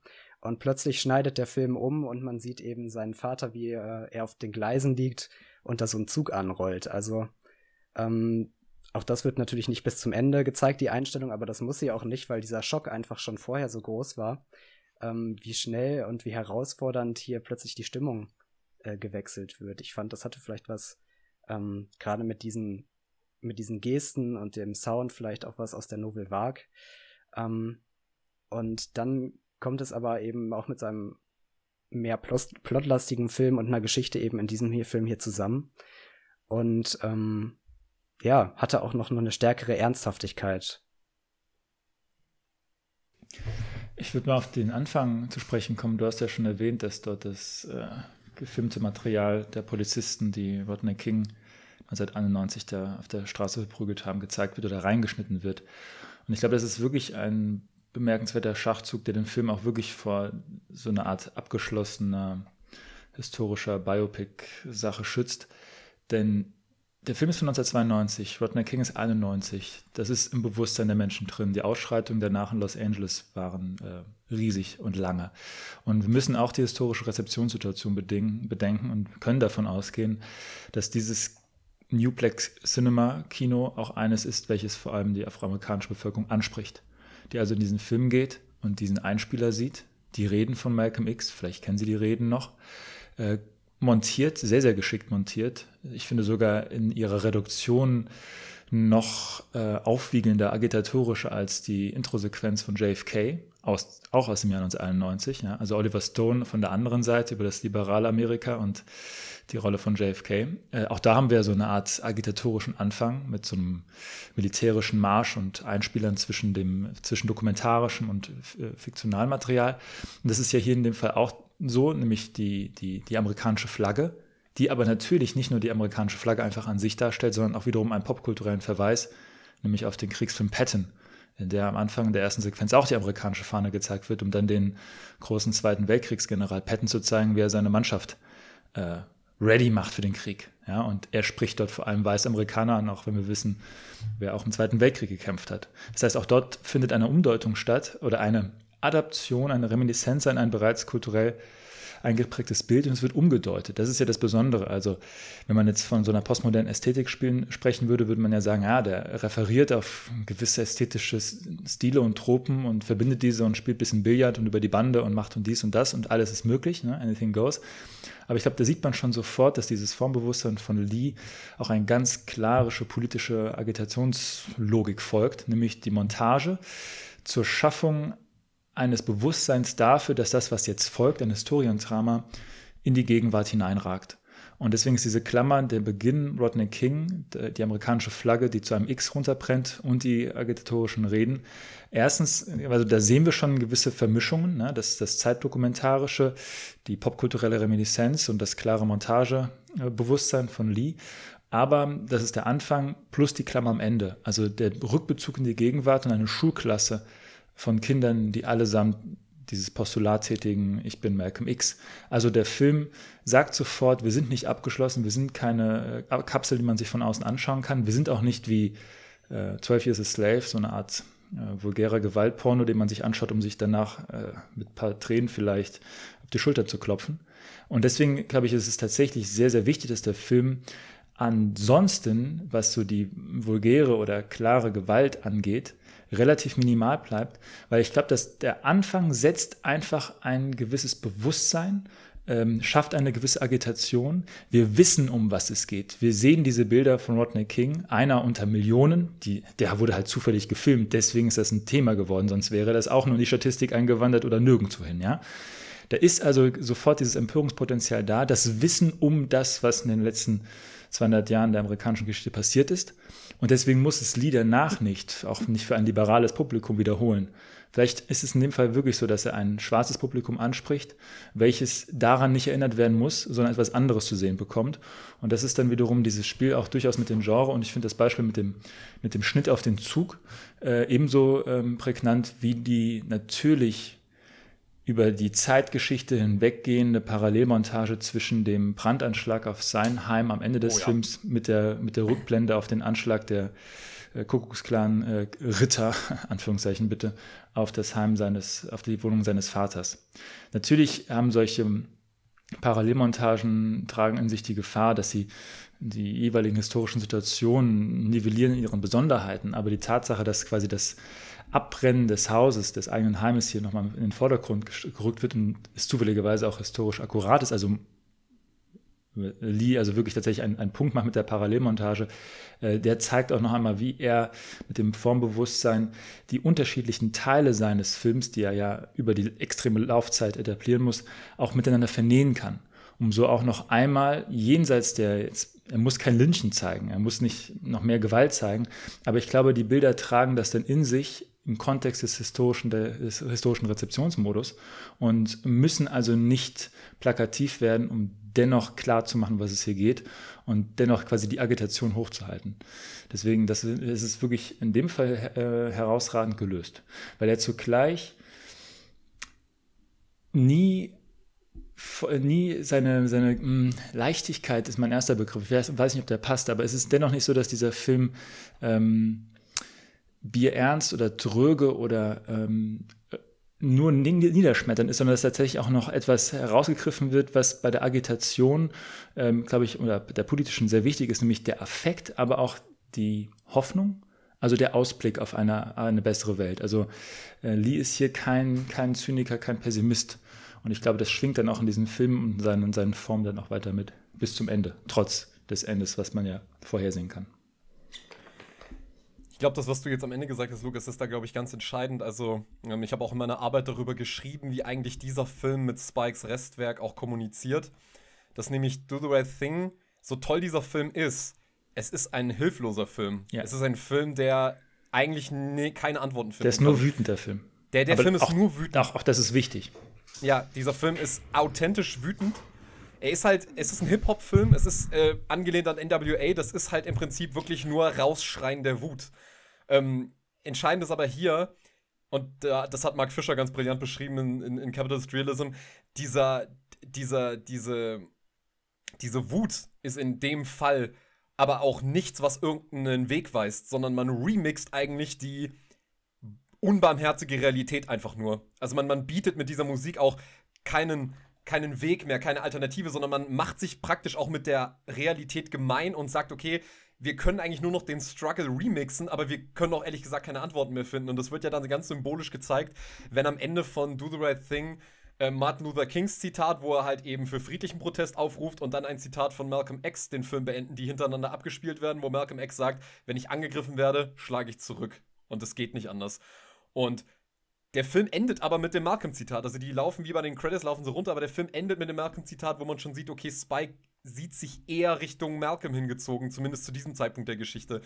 Und es ist aber so, dass man hier einem Filmemacher dabei zusehen kann, wie er sich weiterentwickelt, weil er natürlich mit ihm die perfekte Komprimierung seiner Sehnsüchte hat, nämlich nach irgendeiner Form von Richtungsweisung für seine Bevölkerung und für seine Bevölkerungsgruppe, aber auch für sein Land. Und der Film ist nicht identitär, dass er sagt, ich suche hier nur nach einer Lösung für meine schwarze Bevölkerung, sondern ich suche eigentlich nach einer Lösung für Amerika, für das Amerika-Problem, deswegen ja auch die Flagge am Anfang runterbrennt. Und die Lösung liegt dann halt eben im, um Omri Böhm zu zitieren, im radikalen Universalismus, ähm, zu sagen, ich lehne jegliche Form von Distinktion zwischen Menschen ab, sondern äh, um mal auf, um mal die Worte Thomas Jeffersons zu benutzen, der sich nicht so sehr an diese Worte gehalten hat, all men are created equal, was in der Declaration of Independence eben auch wortwörtlich so steht. Und das ist, glaube ich, hier entscheidend, warum Lee diesen Film mit diesen extrem vielen Stimmungs- und Stilwechseln halt eben so machen muss. Ähm, denn ich würde halt eben argumentieren, dass das eben der Clou des Films ist. Dass wir, da, wir haben darüber geredet, wie schafft es der Film, sich aus diesen Bildtraditionen los frei zu machen? Wie schafft er es, nicht das nächste Biopic zu sein, was von Hollywood glatt gebügelt wird? Wie schafft er es, sich frei zu machen? Und ich glaube, eine, diese künstlerische Befreiung spiegelt sich in der Befreiung seiner Figur, die Lee eben durch fünf amerikanische Genres durchschickt, die jeder kennt und sie alle von seiner Figur durchschreiten lässt, um am Ende aber immer mit der Erkenntnis rauszugehen, meine Figur hat keinen Platz in der herkömmlichen amerikanischen Bilder Bildertradition. Also er hat keinen Platz im Gangsterfilm, er hat keinen Platz im Gefängnisdrama, er hat, kein, er hat auch keinen Platz in der Rags to Riches Geschichte. In dem Fall ist es die Rags to Political Activism Geschichte, okay, aber praktisch der Aufstieg von einem, von einem Niemand zu einem Jemand er wird und er und praktisch die Befreiung wird eingeleitet. Die Befreiung wird eingeleitet durch das Road Movie Richtung Mecca und sobald er sich befreit hat, hat Malcolm aber in dem Fall das, was halt eben bei vielen Biopics eben der Fall ist, die Figur, die über die meistens geschildert wird, die ist meistens nicht mehr da. Also, was bleibt Lee übrig, den Ausweg zu finden, einerseits natürlich total Biopics zu kopieren, dass er ihm dann doch am Ende so ein bisschen so einen Heiligenschein aufsetzt, aber er macht ihn zu einem Märtyrer, der aber eben nicht personenbezogen bleibt, sondern dieses X, diese Variable, geht über Malcolm hinaus. Also Lee beendet den Film nicht damit, dass er, dass er sagt, ähm, ich, ich, ich, ich ähm, lasse meine Figur nur Märtyrer sein und damit schließe ich das ab, sondern er ist Märtyrer jetzt für die Gegenwart, damit die Idee, die er vertreten hat, damit dieses X, das er gefüllt hat, diese Variable, diese Suche nach einer Identität oder die Suche nach einer, nach einer, nach einer politischen Stimme, dass die in den Universalismus gemündet ist und das wird dann eben damit auch ähm, belegt, dass Ossie Davis in seiner Trauerrede am Ende praktisch sagt, Malcolm ist wie so eine Art Samen, der jetzt im Prinzip seine, seine, äh, seine, seine Wurzeln schlagen kann jetzt in der Gegenwart. Und dann sieht man halt diese Kinder in den Schulklassen, die jetzt eben Mal über Malcolm was lernen. Also auf der einen Seite ähm, versucht Lee diese ganz amerikanischen Genres irgendwie aufzurufen, aber gleichzeitig sagt er halt irgendwie auch, jedes Mal kommt diese Figur anders raus aus dem Genre. In dem Gangsterfilm merkt er, dass Gangstersein halt einfach, das, worin endet das? Alle seine Mitstreiter landen entweder in der, in der Gummizelle oder sind tot oder, ähm, oder, oder sind äh, psychisch, äh, psychisch und physisch völlig degradiert. Ähm, im, im, das Gefängnisdrama endet nicht damit, dass er wie in jedem anderen Knastfilm einfach totgeschlagen wird oder äh, komplett sozial derangiert da rauskommt, sondern er nutzt das zur intellektuellen Weiterbildung. Ähm, im, dritten, Im dritten Akt ist es halt eben so, dass er zwar einerseits diesen Aufstieg macht, aber er bleibt da eben nicht stehen. Also er ruht sich nicht aus auf dem, okay, ich habe jetzt schon die Wahrheit gefunden und das ist jetzt mein Erfolgskonzept im Prinzip bei der Nation of Islam zu bleiben, sondern das hinterfragt er wieder und dann wird auch das und dann wird das Road Movie eben umgedeutet von äh, Road Movie, was normalerweise immer in, immer auf amerikanischem Boden sich abspielt, wird dadurch halt in eine andere Richtung gewendet, dass sich dass das Road Movie hier diesmal im Ausland stattfindet und praktisch die Suche nach einer größeren Wahrheit womit das Road Movie ja immer irgendwie spielt, dass diese Figuren in dieser Gesellschaft nicht mehr funktionieren und jetzt praktisch draußen irgendwo nach, eine, nach einem Platz suchen, wo sie, wo sie hingehören können. Und dass er dieses Wissen aber nicht benutzt, um aus der Gesellschaft rauszugehen, sondern er kehrt aber zurück und will es in seine Gesellschaft einverpflanzen. Aber die Historie gibt ihm nicht mehr Möglichkeit, als dann der Märtyrer für eine große Idee zu werden, die dann verfolgt werden kann. Und ich glaube, da liegt irgendwie wirklich der, der Kern dieses Films, dass Lee das einerseits braucht, um sich von allen Bildtraditionen freizumachen und eben nicht zu kopieren, sondern immer umzuwandeln, zu dechiffrieren und zu dekonstruieren. Und auf der anderen Seite passt es halt eben auch wahnsinnig zu seiner Figur, die sich halt eben auch permanent wandelt. Also dieser Film wandelt sich immer wieder aufs Neue. Es sind ja fast schon wie fünf einzelne Filme mit vollkommen verschiedenen Stilistiken. Und das spiegelt ja in dem Fall auch immer die Wahrnehmung unserer Figur, also wie er gewisse Stationen seines Lebens eben wahrnimmt, äh, besonders wenn wir eben den ersten Akt dann mit dem dritten vor allem vergleichen. Ähm, und ich glaube, das ist wirklich der Clou dahinter, dass Lee diese ganzen, diese ganzen verschiedenen Stile zusammennimmt, um aus allen Perspektiven zu gucken, wo kann ich für diese Figuren Platz finden und im Prinzip durch alle Genres durchzuschlittern, aus allen Genres anders rauszukommen und am Ende dann dadurch auch seinen gesamten Film zu befreien aus dieser äh, historisierenden, abschließenden, kalmierenden Form des Biopics-Erzählens. Und wir haben jetzt ähm, darauf basierend, geht es jetzt schon in die Richtung, wo ich jetzt als nächstes hingehen will, und zwar ähm, die Frage nach eben der Interpassivität, die wir bis zu einem gewissen Grad schon beantwortet haben, nämlich ähm, Malcolm ist ja ist er bekannt als politisch radikale Figur, das wird in dem Film auch sehr deutlich und wird auch von Slavoj Žižek immer als einer seiner ganz persönlichen Helden regelmäßig genannt, als praktisch einer der Figuren der Geschichte, die wirklich für einen Universalismus steht, den er auch vertreten würde. Bleibt der Film denn jetzt inhaltlich, also jetzt mal nur rein auf dem, was diese Figur dann, wo, wohin sie sich inhaltlich bewegt, bleibt der Film denn für euch inhaltlich dieser Radikalität der Figur auch treu? Oder wird er dann doch bis zu einem gewissen Grad historisch ähm, dann doch abgeschliffen und diese historische Persönlichkeit dann eben konsumerabel für ein Hollywood-Publikum verpackt? Ähm, also ist es praktisch immer noch ein wütender Film oder kalmiert er dem Zuschauer dann vor allem mit diesen letzten 10 Minuten oder letzten 5 Minuten mit so einem sentimentalen Requiem, dass dann diese politische Brisanz der Geschichte dann in letzter Konsequenz dann historisiert und dann eben doch wieder musealisiert. Ähm, wie würdet ihr das einschätzen, dass er dann, dann vor allem am Ende nochmal doch zur großen Geste ausholt ähm, und zum großen Requiem? Ähm, dürfte ich noch kurz was zu deinen Genre-Ausführungen noch hinzufügen, dann sage ich sofort was zu deiner nächsten Frage.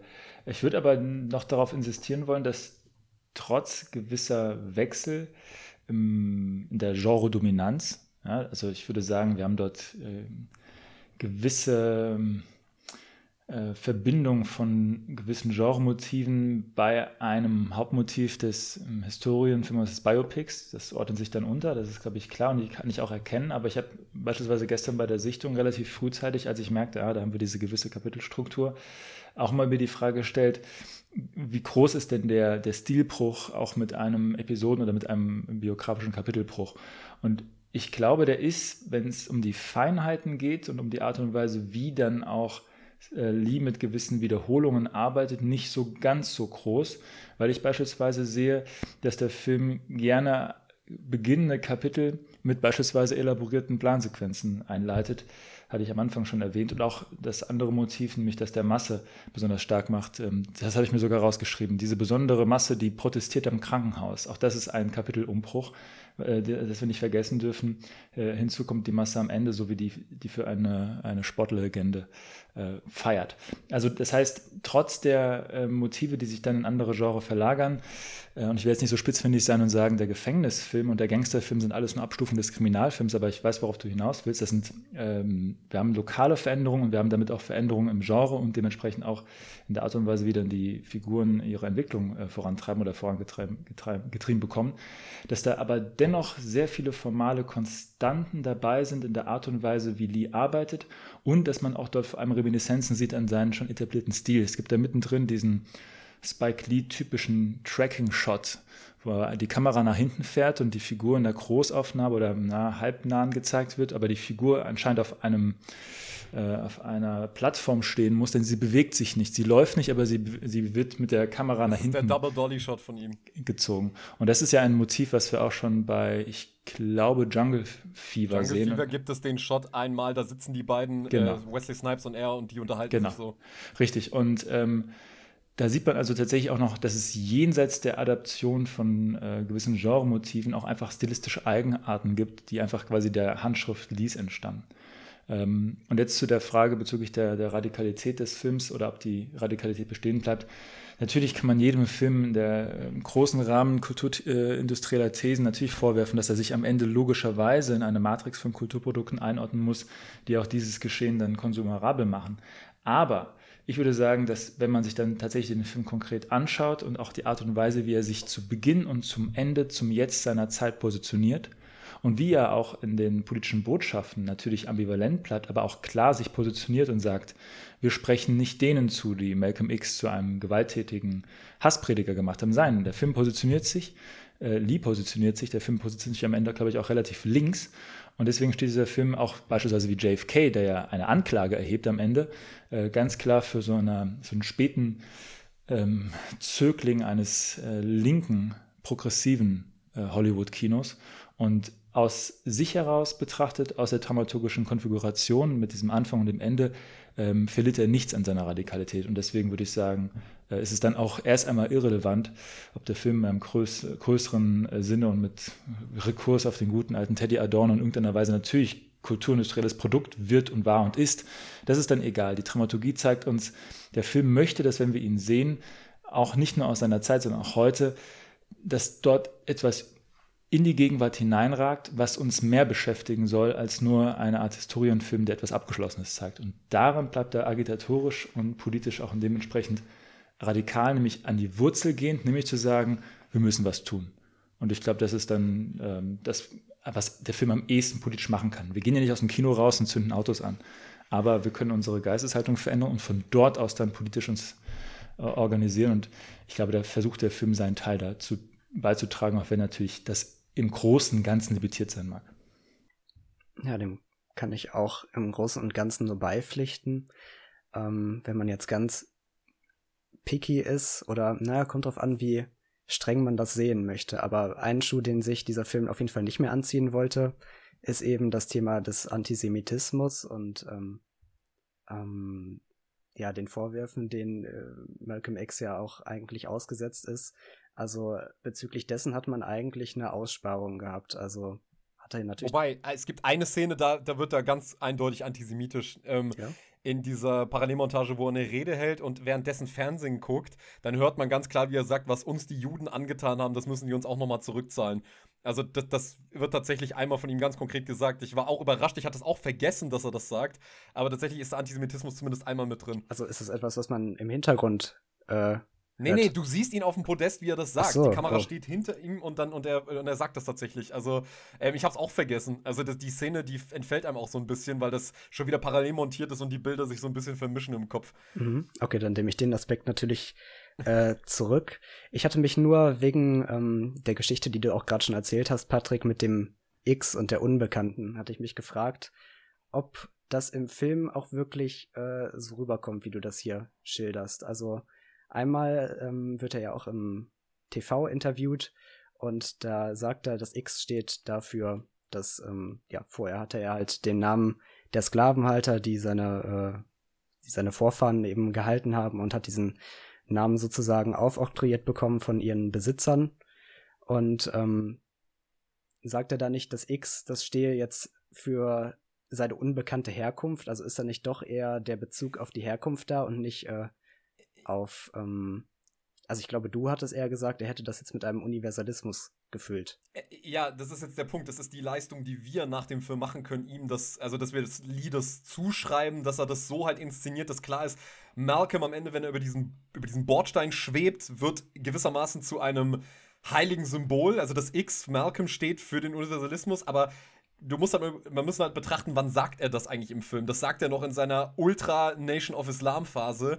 Und das ist ja seine Zuschreibung, die er von der Nation of Islam bekommen hat. So, das X hat das und das zu bedeuten. Aber wir können den Schritt ja weitermachen und sagen, okay, ähm, Lee erkennt halt die Möglichkeit darin zu sagen, okay, sozusagen, er, er, sagt es fast schon auf so eine ganz demoralisierende Art und Weise, Malcolm, ohne es jetzt naturalisieren zu wollen, das war natürlich ähm, ein geplant, das war natürlich ein geplanter Mord, aber sozusagen er sagt, Malcolm musste sterben, damit er praktisch ähm, als dieses Symbol jetzt fungieren kann, als das X und damit er praktisch äh, als dieses Symbol fungieren kann und damit eben er auch nicht den, ähm, wie soll man es formulieren, die den, den, den Aufstand seiner Bevölkerung dadurch nicht, also nicht dadurch verhindert, dass er zu groß ist, also als Persönlichkeit. Also ich habe da mit Lukas, als wir die Hausarbeit besprochen haben, ähm, oder meine Zula besprochen haben, da haben wir auch drüber geredet, dass jemand wie Malcolm natürlich auch irgendwie eine gewisse Form von, ähm, also so, eine, so einer gewissen Form von, ähm, eine Form von Ausrede ist. Also wenn, wenn, wenn man immer sagt, okay, Malcolm wird es schon für uns richten, Malcolm wird schon wissen, was zu tun ist, dann kalmiert das ja auf eine andere Art und Weise jetzt eben die Bevölkerung. Und hier gibt er, dadurch gibt er die Möglichkeit zu sagen, okay, nee, Malcolm ist, muss größer als das werden und dadurch kann dann eben, wie am Ende halt eben gezeigt wird, dann die nächste Generation das übernehmen. Deswegen, also ich würde schon sagen, die Interpretation dürfen wir uns erlauben, dann im Nachhinein. Mhm. Ja, ich frage mich nur, wenn das X ja wirklich für eine Unbekannte stehen soll und er jetzt äh, quasi selbst zum Symbol wird, ob das nicht auch schon ein bisschen, ähm, ja, sich selbst der Message beraubt in diesem Akt sozusagen. Und mir ist auch nicht ganz wohl am Ende, wenn halt eben diese Kinder eben im Schulunterricht lernen, wer ist Malcolm X und dann eben nacheinander ähm, ja anscheinend ja aufgefordert werden zu sagen, ich bin Malcolm X, ich bin Malcolm X, aber dass X ja äh, für was Unbekanntes und Neues stehen sollte, haben sie jetzt halt eher ähm, ja sich wieder ihn selbst zum Vorbild genommen. Also könnte mhm, man sich fragen, könnte man sich fragen, ob da in diesem Prozess irgendwie vielleicht die Radikalität ein bisschen eingefangen wurde. Also ich glaube, dass das Malcolm X dann als dieser Ausruf, als ähm, ich glaube, ein Symbol äh, beinhaltet, was auch eine gewisse Äquivalenzkette schaffen kann, also eine Verständigung darüber, um was es gehen soll, nämlich um das sich Freimachen einer fremdbestimmten Zuschreibung. Rassismus bedeutet ja in dem Fall nicht nur eine äh, brutale Praktik der Versklavung und der Unterdrückung, der Diskriminierung, sondern es ist ja auch jetzt äh, geistwissenschaftlich eine Zuschreibung des weißen Mannes, der dem schwarzen Mann oder der schwarzen Frau gewisse Attribute zuschreibt und sagt, minderwertig, geringfügig, schlecht, dumm, faul, was auch immer. Also Zuschreibungen, die vom Menschen als Maß aller Dinge abweichen, um dann wiederum sich selbst als Maß aller Menschen, äh, äh als Maß aller Dinge ähm, installieren zu können. Und das X, also das sich freimachen von dem gegebenen Namen, ja, der Sklave bekommt den Namen zugewiesen von seinem Herrn. Er hat nicht den Logos, er hat nur das Geräusch, er hat nicht die Stimme, er ist nicht zählbar, er ist nicht Teil eines Gemeindewesens, wo er in irgendeiner Weise mitbestimmen könnte, sondern er ist abhängig, er ist versklavt, er ist unterdrückt, er bekommt den Namen des Herrn aufgezwungen. Sich davon frei zu machen, bedeutet eine Lehrstelle zu bilden, eine eigene Sprache, sich vernehmbar zu machen, also die Aufteilung, die man erhalten hat, den Platz, den man bekommen hat, neu sich zuzuordnen. Und dafür braucht man erst radikal gesprochen die Negation der bestehenden Sprache, in dem Fall symbolisch repräsentiert in dem Namen, den der Sklavenherr seinem Sklaven gab. Und, das, und an dieser Stelle kommt das X als Unbekannte, aber auch als das Versprechen auf die Emanzipation, als das Versprechen, sich selbstbestimmend eine Identität zu geben. Natürlich aus der Historie heraus, aber mit Blick auf die Zukunft. Und natürlich könnten die Kinder am Ende auch alle sagen, ich bin X, aber es geht natürlich hier um einen agitatorischen ähm, Kampfspruch, der natürlich verbunden ist mit der eigenen Geschichte, zu der sich zu dem Zeitpunkt dann längst natürlich auch Malcolm X dazu zählt, als ein wichtiger Bürgerrechtler, als ein wichtiger Politiker, als ein wichtiger Agitator, der dann dieses symbolische Chiffre wird, als die Freimachung vom Bestehenden, vom Unterdrückenden hin zu einer emanzipierten oder jedenfalls den eigenen Zuschreibungsprozessen ähm, entsprechenden Zuschreibung, also mir selbst einen Namen geben. Das X muss ausgefüllt werden und solange ich den noch nicht habe, ist das X noch da und dann ähm, hat man sich emanzipiert, dann hat man seine eigene, seine eigene Stimme und dann hat man auch vor allem den Logos, also Stimmgewalt, Berechtigung und man kann auch vom anderen angehört werden. Also man hat eine Stimme, die verhört werden, die gehört werden muss und die dann auch sich einschreibt in das Gemeindewesen. Deswegen glaube ich, ist das schon wichtig und mehr als jetzt nur die Frage, hey, haben sich jetzt die Kinder einfach nur zu Malcolm X gemacht? Ich glaube, da ist dann ein bisschen mehr dahinter.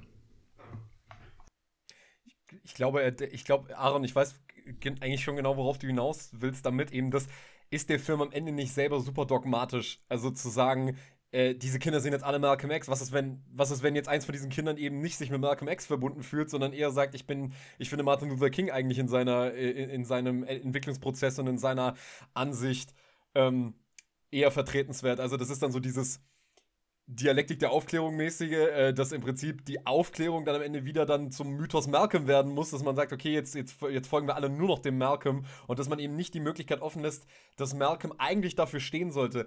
Permanente Hinterfragung der eigenen, der eigenen Überzeugungen und immer eine kritische Begleitung von den Umständen. So, und, das, und ich denke, das ist eher der Punkt, was Malcolm X in dem Fall bedeutet. Also, wofür steht Malcolm eigentlich in dem Film? Wofür, die, wofür steht dieser Film eigentlich die ganze Zeit? Permanent zu hinterfragen, immer wieder wandeln, immer wieder ähm, Zuschreibungen überschreiben und neu denken. Und ich glaube, da kann man dem schon genug Freiraum geben, dass man sagt, okay, dieser Film ist jetzt nicht in dem Sinne ähm, Norm setzen, dass man sagt, okay, man, alle müssen jetzt wie Malcolm werden, aber Fakt ist, Malcolm steht für einen Universalismus und das wird er immer tun. Und ob man dem jetzt folgt oder nicht, mag jetzt, mag jetzt mal dahingestellt sein. Ich meine, Lee stellt das natürlich am Ende auch irgendwo hin und sagt, klar, Universalismus ist eigentlich auch die einzige Lösung. Also ich meine, bei, bei, Universalismus muss man sich auch die Frage stellen, gibt es dazu überhaupt irgendeine Diskussion, ob Universalismus gelten sollte? Weil das ist ja dann schon wieder so etwas, ja, können wir nicht demokratisch verhandeln, dass die Schwarzen lieber doch in ihren Slums bleiben? Ähm, also das ist dann, das ist, führt dann ein bisschen zu weit, aber ich glaube, hier kann man ihm das schon durchaus verzeihen, weil er ähm, ja durchaus also etwas, et, etwas propagiert, was man jetzt, äh, was man jetzt nicht unbedingt als Propaganda sehen kann, weil er ja nicht äh, für eine Sache, die nur für eine Partei ähm, von Sinn ist, sondern der versucht ja tatsächlich eine Ganzheitlichkeit zu schaffen für die ganze Menschheit mit dieser Figur. Ja, ja, ich kann in eurer. Das ist auch keine Führerfigur. Entschuldigung. Also, Was? Ähm, natürlich, also wenn, wenn man sagt, Politik ist affektabhängig und braucht gewisse Bilder, Stimmungen und Gefühle, dann hat man natürlich immer die Gefahr, vom Protofaschismus in den Faschismus überzuwechseln. Inhalte werden gekickt und eine Ästhetisierung der Politik findet statt. Der Kult um einen Führer und eine Führerfigur. Und das ist natürlich, ich glaube, so im ganz weiten Bereich die Gefahr, die man hier sehen könnte. Aber ich glaube eben, dass Malcolm X durch den gesamten Film selbst nicht als diese geniale Führerfigur installiert wird und nicht auch als Märtyrer verklärt wird, sondern als ein Symbol für einen Prozess der politischen, gesellschaftlichen und sozialen Emanzipation. Und dass diese Leerstelle dann wiederum eine, eine Verbindung tätigt zwischen den ganz vielen unterschiedlichen Biografien, die auch hinter den kleinen Kindern stecken, die das dann aussagen, aber etwas Eines haben. Deswegen diese Idee von Äquivalenzkette. Wir schaffen eine gewisse Einigung, einen gewissen Konsens, von dem wir aus dann gemeinsam stärker als im Einzelnen ähm, gewisse politische Botschaften und auch Forderungen durchsetzen können. Und dafür muss man sich erst einmal als solcher setzen und das da vielleicht hilft dann einfach Malcolm X als dieses Chiffre. Ja. Ja, ich kann eurer Interpretation auf jeden Fall viel abgewinnen. Ich habe mich nur gefragt, ähm, weil das etwas ist, was am Ende doch recht roboterhaft vorgetragen wird von den Schülern, ob das vielleicht auch irgendwie eine also, naja, also zumindest äh, in dem, was sie halt sagen, nämlich immer das Gleiche, ich bin Malcolm X, ich bin Malcolm X, etc. Dass das etwas ist, was nicht gerade sehr generativ wirkt, sondern halt wirklich äh, auch selbst dieses konformistische Element eben hat. Also, ob man damit quasi die richtige ästhetische Entscheidung getroffen hat, ähm, das jetzt nochmal am Ende des Films zu setzen. Und ob das allerdings ähm, wirft das auch noch auf, ob sich diese Radikalität, ähm, wie wir sie gerade besprochen haben und wie sie auch durch den Film durchaus erlebbar wird, wenn man ihn rezipieren kann oder sich ihn erarbeiten möchte, dass das ja etwas ist, was durch Bildung direkt nicht transportiert werden kann, ähm, weil es dann sonst immer etwas abgekupfert, etwas abgekupfertes ist und irgendwie kein äh, ja selbstgenerativer Akt ist, ähm, sich seines eigenen Verstandes zu bedienen, aber das führt auch, also das wird jetzt schon langsam sehr paradox, ähm, weil. Ähm aber ist denn nicht die Malcolm X-Figur das, das, das Beispiel, was er zeigt? Natürlich braucht er hm, gewisse Personen, die ihn weiterbringen, so wie der im Gefängnis und so wie danach der Führer der äh, Islamischen Nation, aber dass er gerade in seiner Figur die Emanzipationsleistung erst am Ende, wenn er sich auch von der Islamischen Nation und vor allem von deren Anführer freimacht, besteht. Also dass natürlich die, die Dialektik der, wie soll ich mich von mir selbst befreien, ohne jemanden zu haben, der mir quasi vormacht, wie das mit der Befreiung funktionieren kann. Das ist sicherlich eine tiefwurzelnde Dialektik, die auch durchaus in so einem Konformismus am Ende in dieser wiederholenden Botschaft sein kann. Und du hast vollkommen recht. Ich glaube, wenn jetzt heutzutage Ron DeSantis sich diesen Film anschaut, hat er wieder das perfekte Beispiel für diese, für diese, das ganz schlimme äh, Critical Race Theory Gedöns, was ganz schlimm ist, weil es unsere armen, armen Kinder äh, indoktriniert und sagt, alle Weißen sind schlecht. Natürlich könnte man das am Ende dann äh, so lesen, aber das ist ja dann wiederum schon Teil des nächsten Kulturkampfes, weswegen übrigens der Film auch extrem aktuell geblieben ist, nur ganz am Rande. Wenn man sich anschaut, wie jetzt mittlerweile, also wie jetzt heutzutage ein, wenn ein solcher Film heutzutage zwei Stunden aus Hollywood so käme, was da an der republikanischen Basis los wäre. Holla die Waldfee. Also ich würde da noch, ich würde da nur ganz schnell Slavoj Žižek in den Raum werfen. Der hat ähm, in seinem Video zu dem Film Der Klassenfeind hat er, die, hat er das eigentlich sehr gut erklärt. Er hat halt eben gesagt, durch diesen Film wird erstmal deutlich, dass eine Emanzipation ohne eine Masterfigur gar nicht funktionieren kann. Also du brauchst etwas, wovon du dich abstoßen kannst, von dem du dich dann abgrenzen kannst, was dich bis zu einem gewissen Grad anleitet. Und dann kommt aber der Moment der Emanzipation, wo du sagst, okay, jetzt entscheide ich mich aber für den anderen Weg. Jetzt über, jetzt über, jetzt sozusagen, jetzt verlasse ich diesen Master und werde dann gewissermaßen mein eigener Master irgendwann. Ähm, ob das dann wirklich immer funktioniert, ist dann immer die Frage, weil Malcolm entscheidet sich ja am Ende tatsächlich doch einem Master zu gehorchen, und zwar dem Islam. Also das ist sein neuer Master. Nur muss man in dem Fall sagen, der ist überirdisch. Das ist kein Mensch. Das ist kein Mensch in dem Sinne ähm, getrieben immer noch von eigenen Interessen, wo es dann immer sehr gefährlich wird, sondern er verschreibt sich ja diesem universalistischen Wert, den er ähm, gewissermaßen sich unterwirft und sagt so, dieser also die, diesem Wert verschreibe ich mich und äh, den finde ich halt in dem, in dem Islam. Und ich glaube, das ist so ein bisschen eben der Gedanke, dass Malcolm auch vielleicht als eine Autorität in Zukunft dienen kann, von der man sich auch wieder emanzipieren kann, weil du hast es vorhin schon gesagt, Aaron, der fährt nach Mekka und es wird alles so als große emanzipatorische Geschichte äh, dargelegt und oh mein Gott, äh, hier habe ich alle meine Leute, die ähm, auch meinen gleichen Glauben tragen und wir sind alle eine große Familie, aber wie du schon richtig sagst, ähm, es herrschen in vielen arabischen äh, Ländern zu der Zeit äh, alles andere als äh, unpatriarchale Verhältnisse und, äh, und, und universelle, universelle, ähm, universelle Verhältnisse. Also wenn man jetzt bedenkt hier ähm, Ausgrenz, also, äh, Ausgrenz, also Diskriminierung von Homosexuellen und von Frauen. Und das steht tatsächlich auch in einem ganz spannenden Buch von äh, dem äh, afroamerikanischen Intellektuellen Cornel West, dass er eben auch in seinem Buch über Malcolm, äh, in einem Kapitel über Malcolm fragt, ähm, inwieweit war Malcolm wirklich ein Demokrat? Weil der ist nämlich nach Afrika und nach Mekka gefahren und hat sich nicht wirklich dagegen ausgesprochen, was er dort gesehen hat. Also er, für ihn war erstmal nur wichtig, dass er irgendwie eine Anlaufstelle hat, als Schwarzer anerkannt zu werden. Und ich denke, das ist eben der Punkt, diese Figur Malcolm ist nicht abgeschlossen und ich glaube, das wird auch am Ende sehr deutlich, wenn er da seine Rede hält. Er sagt ja noch so, ja, ich weiß noch nicht, ob wir nach Afrika zurückgehen sollen, aber wir sollten uns zumindest irgendwie geistig an Afrika wieder annehmen und so weiter. Also wir sehen ja, diese Figur ist in letzter Konsequenz immer noch nicht intellektuell vollendet. Also ich glaube, wir können das ruhig weiterdenken und sagen, wäre er nicht getötet worden, dann hätten wir noch ein Kapitel hinten dran hängen können. Dann hätte er vielleicht noch eine weitere Wandlung durchschritten. Aber er ist halt, er ist halt nun mal getötet worden und jetzt ist halt, ist es halt an der Generation, nächsten Generation dran, das noch weiter zu denken. Also ich denke, der Film macht das schon sehr deutlich, dass Malcolm auch wieder dieser Master ist, an dem man sich orientieren kann, aber von dem man sich dann im Fall der Fälle dann auch wieder emanzipieren muss, weil er das ja auch getan hat. Er hat sich immer wieder von Mastern und Vaterfiguren emanzipiert und hat am Ende seine Stimme gefunden. Und ich glaube, dafür steht dieses X-Men überhaupt am Ende. Ja, ja, ich glaube, damit sind wir zumindest einem Kernthema des Films auch ziemlich nahe gekommen. Ich glaube, ähm, Zizek ist auch jemand, der das immer Vanishing Mediator sagt, also jemand, von dem man lernt und von dem man sich dann auch im Laufe der Zeit erst emanzipiert und in diesem Film wird es ja auch ganz deutlich äh, eben in seiner Gefängniszeit dargestellt, also wo er sich ja auch ja. mit dem Baines unterhält, der ihm auch eine Reihe von Regeln an die Hand gibt, ähm, wodurch ähm, sich seine Weltanschauung vielleicht noch mehr äh, festigt, ähm, die ihm halt Struktur gibt und dass er dann auch in der Lage ist, das irgendwann wieder wegzuwerfen. Also das ist vielleicht auch ein großer Punkt, den ich, ähm, wo ich doch eine gewisse Kohärenz auch in dem ganzen Film sehe diese Struktur, eine Weltanschauung zu haben, sie aber nicht absolut zu setzen, sondern sie immer wieder selbst und sich selbst zu äh, befragen und die auch, äh, wenn möglich, wieder abzuwerfen, wie so eine Schlange, die sich häutet, äh, poetisch ausgedrückt vielleicht. Ich glaube, ich glaube, entscheidend ist aber in dem Fall, dass man diese Weltanschauung, die man hat, die muss erst eine gewisse Zeit absolut gewesen sein, damit ich sie dann auch äh, hinterfragen kann. Also sonst würde ich ja nicht in meinen Überzeugungen erschüttert werden, wenn ich nicht wirklich erstmal fest daran glauben würde, sondern es braucht erstmal diese extreme Annäherung an diese, praktisch diese, diese Masterfigur, de, von der man im Prinzip alles frisst, was sie sagt.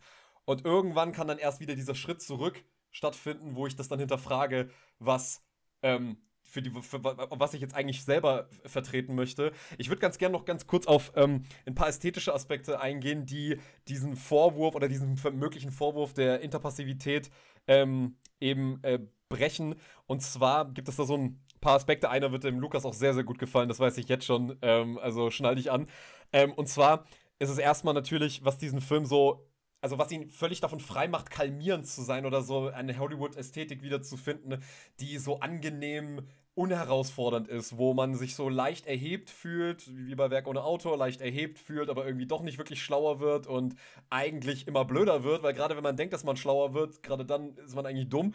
Und in diesem Fall ähm, ist dieser Film aber anders konstruiert, dass wir, ähm, dass sich Spike schon mal grundsätzlich erstmal dieser gesellschaftliche Verhältnisse naturalisierenden Continuity-Ästhetik von Hollywood halt eben entzieht, ähm, indem halt eben alles handwerklich makellos und, und fließend ineinander übergehen muss, wie das so ein Spielberg halt macht. So, weißt du, das ist alles so makellos, da ist jeder Staubkorn, jedes Staubkorn ist perfekt gesetzt und es ist einfach so erdrückend, dass man eigentlich gar keine Denkräume mehr in diesem Film finden kann. Aber Lee arbeitet ja bewusst mit Verfremdungseffekten und ähm, auch Parallelmontagen von kollidierenden Sinneseindrücken, die so ein bisschen an sowjetische Montage auch erinnern, die ja bewusst anti-immersiv agieren. Also da fällt mir eben ein, das Intro dass wir da eben diese Parallelmontage haben. Rodney King, Rede von Malcolm, amerikanische Flagge brennt auf dem X runter. Das sind drei verschiedene Bilder, die nur Sinn ergeben, wenn man in der Lage ist, diese Bilder überhaupt miteinander in, in Vereinigung zu bringen und zu lesen. Also diese Bilder bieten sich jetzt auch trotzdem nicht automatisch an, dass sie einem den Text, der, den er da versucht zu formulieren, direkt anbieten. Man muss schon in der Lage sein, diese Bilder irgendwie miteinander zu verbinden. Dann haben wir natürlich dann zum Beispiel diese Szene, wo ihr erinnert euch, wo die beiden mit diesen Anzügen so super peinlich Richtung Kamera tanzen. Und dann gibt es aber diesen Freeze-Frame. Auf einmal gibt es einen Freeze-Frame und auf einmal gibt es das Flashback zurück ähm, wo das Haus vom Kuckucksklan angezündet wird. Und diese ganze Partystimmung, diese Amerika ist geil und das ganze Leben hier ist geil und wir haben hier Hedonismus, den wir ausleben können ohne Ende. Das wird ja dann radikal gebrochen durch diesen Freeze-Frame und diese, und diese Verfremdungseffekte lösen diesen Film davon halt, äh, davon, machen ihn davon frei, Hollywood zu sein, weil er eben da immer wieder diese Brüche einbaut. Immer wenn wir gerade denken, okay, wir affirmieren jetzt komplett diese Stimmung von dem, was da gerade passiert, gibt es auf einmal irgendwie dann doch den Regisseur Spike Lee, der bricht mit dem, was wir gerade an Emotionen gerade gespürt haben. Wir werden immer wieder vor die Wand gefahren, um so wie Malcolm immer wieder dann doch mal nochmal zu reflektieren, was haben wir da, sehen wir da eigentlich gerade? Finden wir das wirklich jetzt alles so geil, was wir hier gerade sehen? Und ähm, jetzt kommt's eben, Lukas setzt sich gerade hin, versucht versuch jetzt nicht zu zittern. Ähm, ganz entscheidend, ganz entscheidend ist natürlich, dass wir in diesem Film ein Zeitbild haben. Wir haben ein ganz klar identifizierbares Zeitbild. Ähm, und zwar, und das ist wirklich sehr witzig, diese Szene ist in der Panne-Abteilung von IMDb gelandet. Also das ist als Filmfehler vermerkt worden auf IMDb, weil anscheinend diese Szene so klug ist, dass, es, dass man auf IMDb auch nicht gecheckt hat, dass das kein Filmfehler ist. Und zwar gibt es ja diese Szene, wo Malcolm Fernsehen guckt. Und dort sieht er die Attacken auf schwarze Demonstranten an der Edmund Pettus Bridge in Selma von 1965 und die Riots von 1967 in New York, New Jersey. Jetzt ist aber der Punkt. Malcolm ist Februar 1965 erschossen worden. Und wo man jetzt sagen könnte, okay, da ist diese, da hat jetzt Spike Lee irgendwie nicht richtig geguckt, was er da für Tape abspielt, muss man in dem Fall sagen, nee, was er hier macht ist, auch da natürlich, man muss richtig hingucken, um das zu sehen, aber auch hier wird wieder der ganze Film enthistorisiert, weil klar wird, der Struggle ging auch weiter, als Malcolm weg war. Also schon als Malcolm weg war, sind diese Dinge trotzdem passiert. Also da werden, um jetzt mal Herrn Kuschel zu zitieren, zwei Zeitebenen, die eigentlich nicht miteinander vereinbar sind, treffen sich hier in der Mitte und sind trotzdem beide da und können da sein. Ja, ich habe es genauso, genauso stand, genauso stand in, in deinem Skript, oder? ähm, so habe ich das zitiert von Oliver Fade, glaube ich. Ja, aber es ist halt wirklich genau das, dass wir hier diese, diesen Moment haben. Wir sehen Malcolm, wie er so völlig stoisch, aber mit so einer passiven Aggressivität in diesen Fernseher guckt. Und man hat, man hat wirklich das Gefühl, Malcolm guckt, wie als würde er im Himmel sein, gerade auf die Erde und schaut sich an, was nach seinem Tod weiterhin stattgefunden hat. Und dadurch wird halt eben klar, der Struggle war nicht vorbei, als Malcolm weg war, sondern der Struggle ging mindestens genauso schlimm weiter, wie er, wie er, auf, wie er noch war, als Malcolm nicht mehr da war. Und das sind immer diese, diese Momente, wo, wo Spike diesem Film so noch so eine ganz andere Dimension gibt, wo er das Ganze ähm, wo das Ganze auf eine Art und Weise inszeniert, dass wir als Zuschauer wirklich verdammt nochmal aufpassen müssen, wenn wir verstehen wollen, was diese Bilder eigentlich uns sagen. Und ähm, was ja diese Interpassivität angeht, ich meine, wir haben schon drüber geredet, das Ende macht ja deutlich, das ist jetzt, der, der Film endet ja nicht mit seinem Tod, sondern, und das muss ich auch ganz entscheidend sagen, entscheidend in diesem Fall ist auch, dass er Malcolm sterben lässt auf der Leinwand. Weil ich glaube, verglichen jetzt mit einem Film wie Selma, wo Martin Luther King am Ende triumphal auf dem Podium steht, wird hier nochmal sehr deutlich gemacht, dass Spike am Ende des Tages diese Figur trotzdem historisieren muss, damit er sein Publikum eben nicht in diese Interpassivität bringt, zu sagen, ach ja, äh, dieser Malcolm ist ja immer noch irgendwie da, sondern er, er desillusioniert ja ganz klar damit, dass er Malcolm ähm, tötet und im Prinzip dann sogar noch als in den Schulunterricht verlagert, also im Prinzip die totale Historisierung, die dieser Figur vornimmt, aber die ist in dem Fall jetzt eben nicht ähm, hemmend, sondern die, das ist eher ein Aufruf zu sagen, okay, Malcolm ist auch nur eine wichtige Figur gewesen. Und er ist jetzt keine Figur, an der man sich sozusagen, also so, ähm, sowieso, sowieso das Kabarett zum Beispiel funktioniert. Ich gehe ins Kabarett, damit ich mich ein bisschen subversiv fühlen kann für zwei Stunden und dann gehe ich wieder nach Hause und mache alles so wie immer. Malcolm soll nicht diese Figur sein, an der man sich so, so im Unterbewusstsein so, so ausruht drauf, ja, den gab es ja zum Glück, sondern es wird halt deutlich gemacht, der ist aber nicht mehr da. Und der ist vor allem nicht die einzige Figur, die äh, gekämpft hat, sondern da wir sehen Nelson Mandela, wir sehen Martin Luther King. Also es gibt noch viele andere Figuren. Er ist nur ein Teil der Geschichte. Und ich denke, da arbeitet er auch ganz bewusst anti-illusionär, dass wir ähm, jetzt irgendwie uns darauf ausruhen könnten, dass wir diesen tollen Film gesehen haben, sondern er ist ja auch, äh, diese, diese, jetzt ist es vorbei. Jetzt habt ihr gesehen, dass er tot ist. Was macht ihr jetzt mit dieser, mit dem, was dieser Film geliefert hat? Und deswegen ähm, würde ich den Film da auch dahingehend davon freisprechen. Nur noch eine kleine letzte Frage würde ich noch stellen, jetzt, wo wir den Film jetzt so komplett umrissen haben.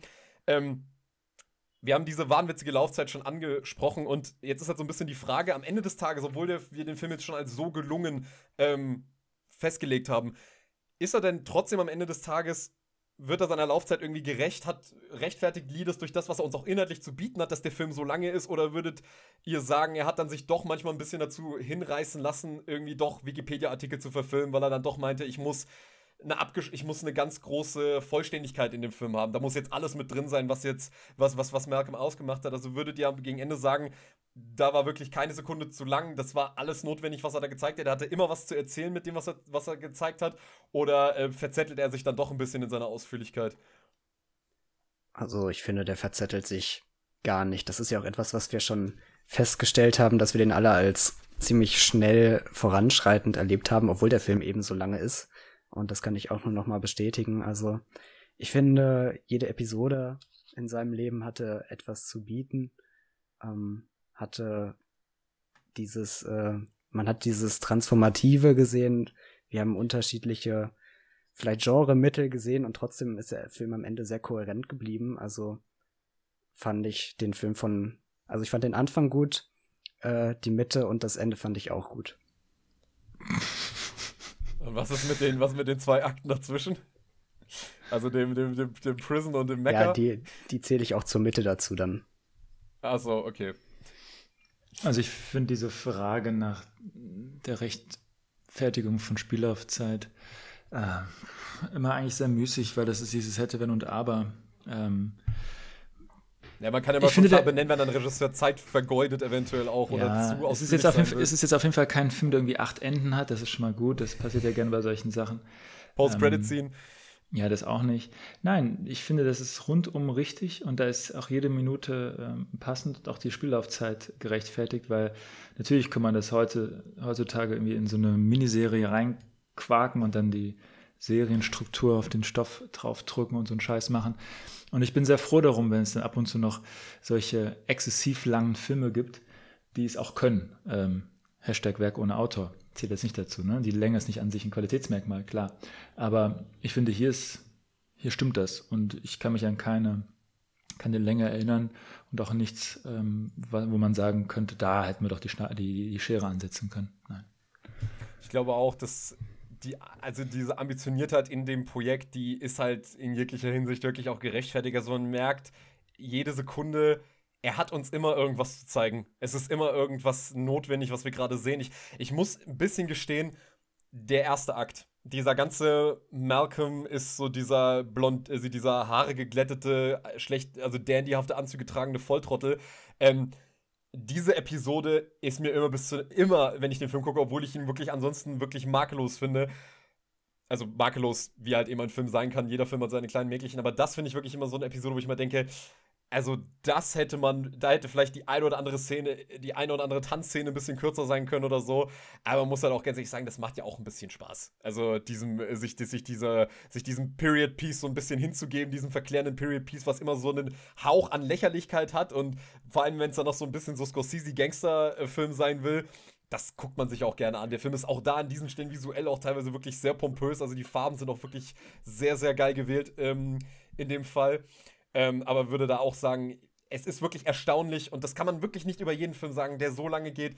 Es ist zu jeder Sekunde ersichtlich, warum dieser Film so lange ist, wie er ist. Und man denkt am Ende wirklich, dass das wirklich ein voll, umfassendes Werk ist, was wirklich auch, wo man wirklich auch versteht, okay, das hat wirklich irgendwie eine Linearität in sich, dass man total, dass man sehr gut nachvollziehen kann, warum wir jetzt von dem Punkt angefangen haben und warum wir an diesem Punkt jetzt angekommen sind. Und das kann ich eigentlich auch äh, in dem Fall nur bestätigen. Das war jetzt auch so ein bisschen so eine Fangfrage, ob da jetzt wirklich an diesem marklosen Film was zu, äh, zu kritisieren sei. Ich wollte euch nur mal auf die Probe stellen, ob ihr denn äh, so ob ihr den Frevel euch erlaubt. Die Blasphemie. Genau, ob ihr jetzt zur Blasphemie ausholt.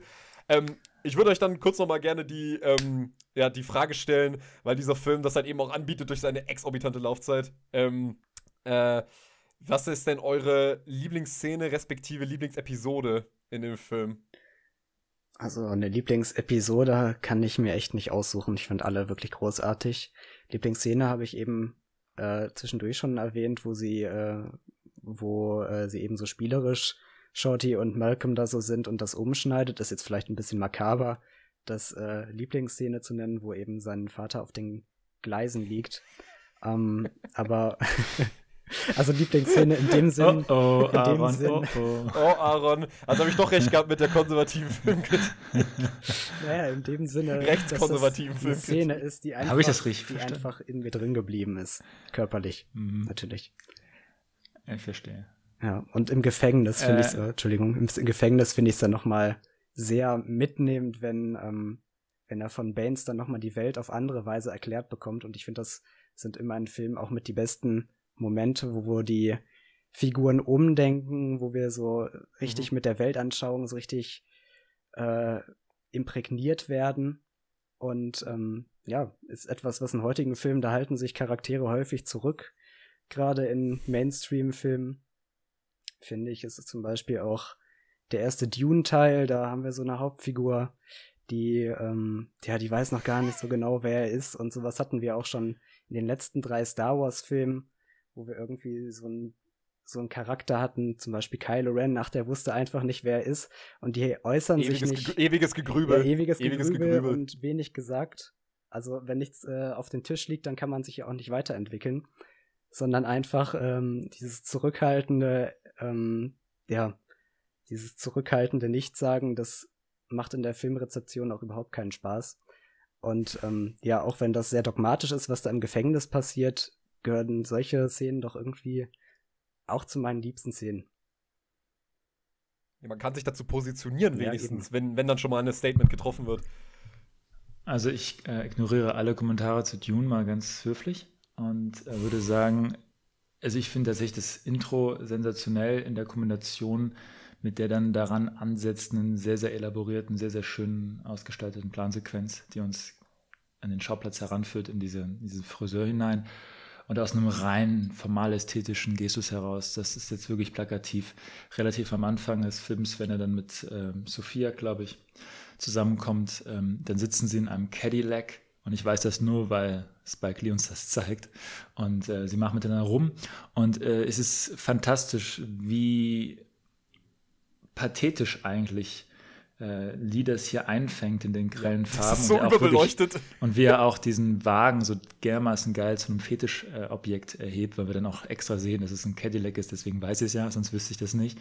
Und ähm, das fand ich einfach nur rein von dem, von der, von dem Exzessiven, ja, also der exzessive Formgestus, den fand ich einfach da schlicht und ergreifend geil. Ähm, und ansonsten, wie gesagt, diese besondere Klammer zu Beginn und zum Ende, ähm, sehr, sehr eindrücklich, sowie der Marsch auf das Krankenhaus und äh, den schönen, auch hier wieder Ambivalenzen zulassenden Spruch des Polizisten, so viel Macht sollte kein Einzelner haben. Ja, ja, ja, ja, ja.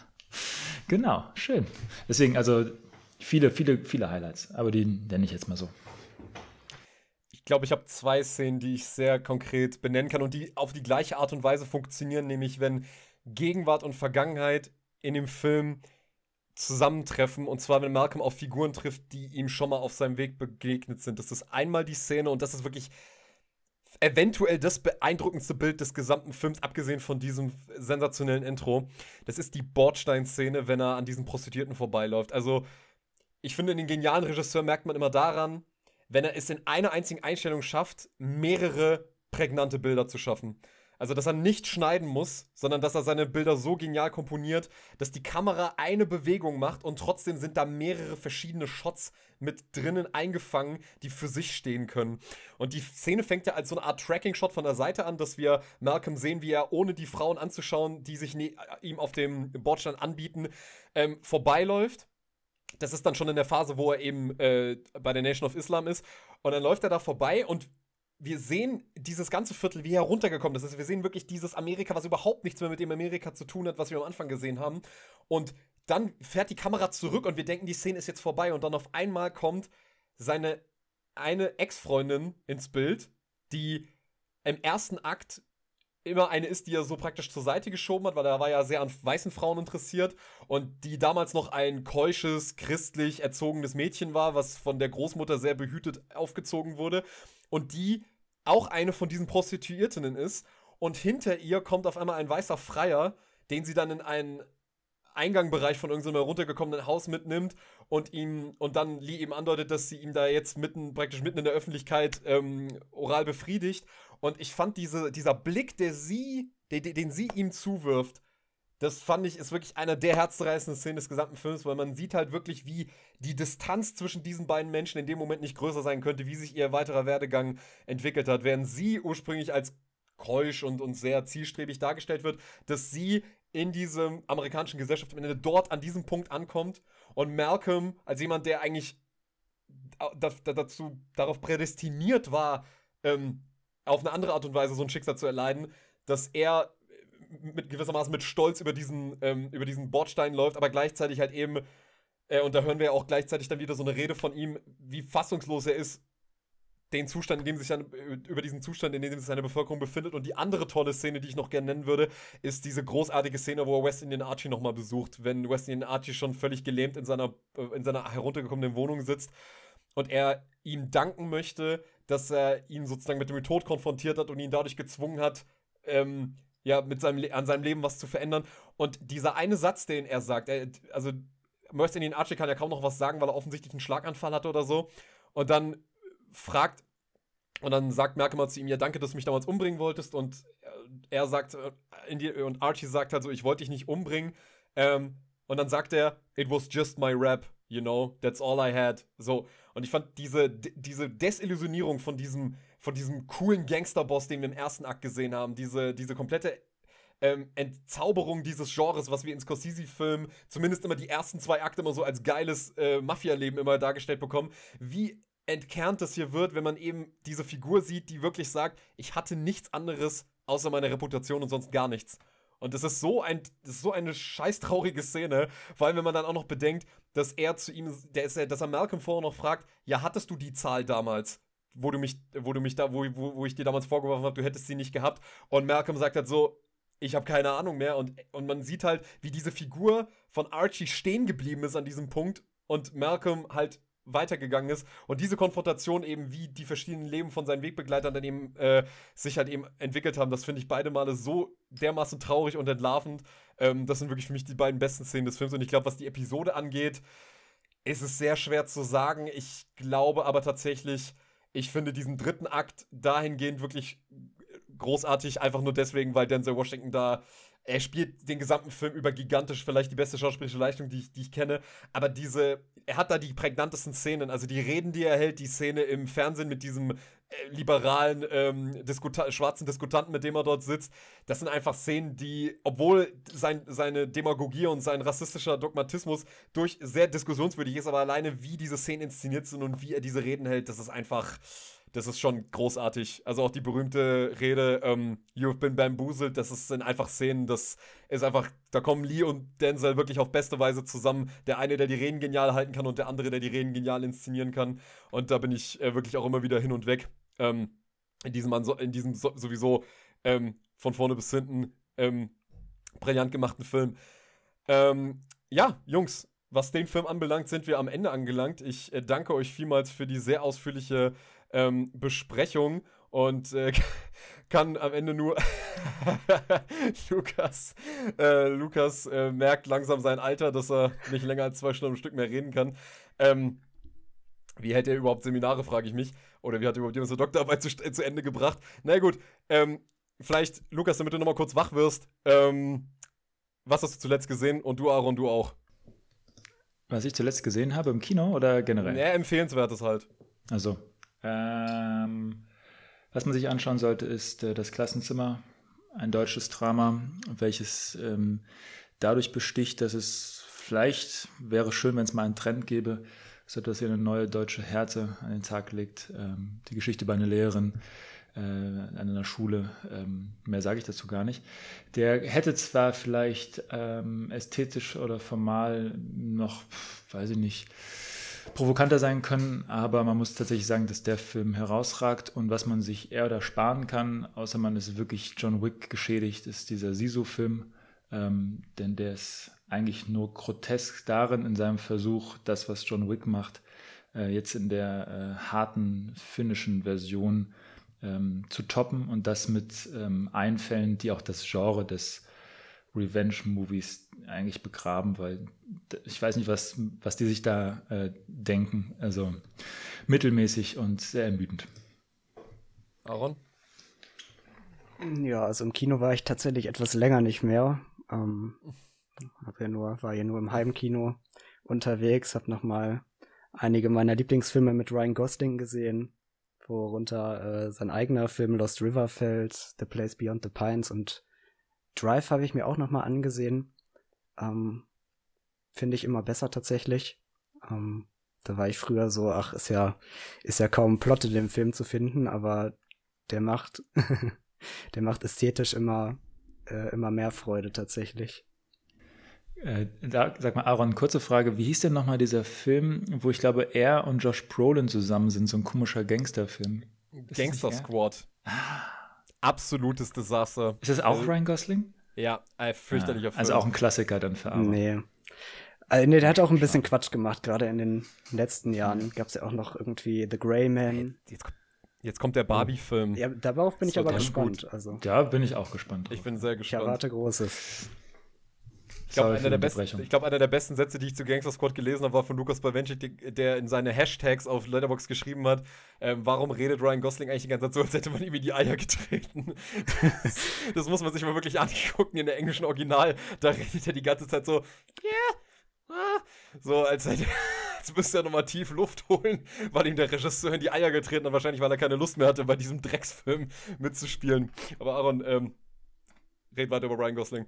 Ne, über Ryan Gosling habe ich gar nichts mehr. Ich hab, also ich habe noch ein paar andere Filme gesehen. Ich bin total im Verzug, was das Eintragen bei Letterbox angeht. Ähm, ja, vielleicht kann ich noch mal Falling Down herausheben von Joel Schumacher. Den habe ich noch mal gesehen, eben mit Michael Douglas in der Hauptrolle. Ähm, Großartiger Ja, Film. der an einem heißen Sommertag mal richtig ausrastet, ähm, sozusagen. Also ähm, er übt dann Kritik äh, auch an der Gesellschaft, aber das heißt für ihn eine Kritik an jedem, der ihm äh, in den Weg kommt, äh, konkret, also ähm, nicht auf einer höheren Abstraktionsebene und er hat da auch ähm, durchaus verständliche Punkte. Ähm, Bis er als frustrierter Vater äh, entlarvt wird, der gar keine Sozial- und Systemkritik übt, sondern am Ende eingefangen werden kann von einem alternden Polizisten, der den Status quo wiederherstellt. Bitte, danke. Ja, da gibt es noch diese, diesen psychologischen Hintergrund, der das ähm, vielleicht ein bisschen abschwächt, aber mir hat der Film trotzdem. ein bisschen komplett einfängt und wieder umdreht. Na gut, wie du meinst, aber ich fand den schon sehr, ja. Die ersten 45 Minuten auf jeden Fall. Ja, haben mir sehr gut gefallen. Hat einen sehr ja. starken Eindruck auf mich gemacht.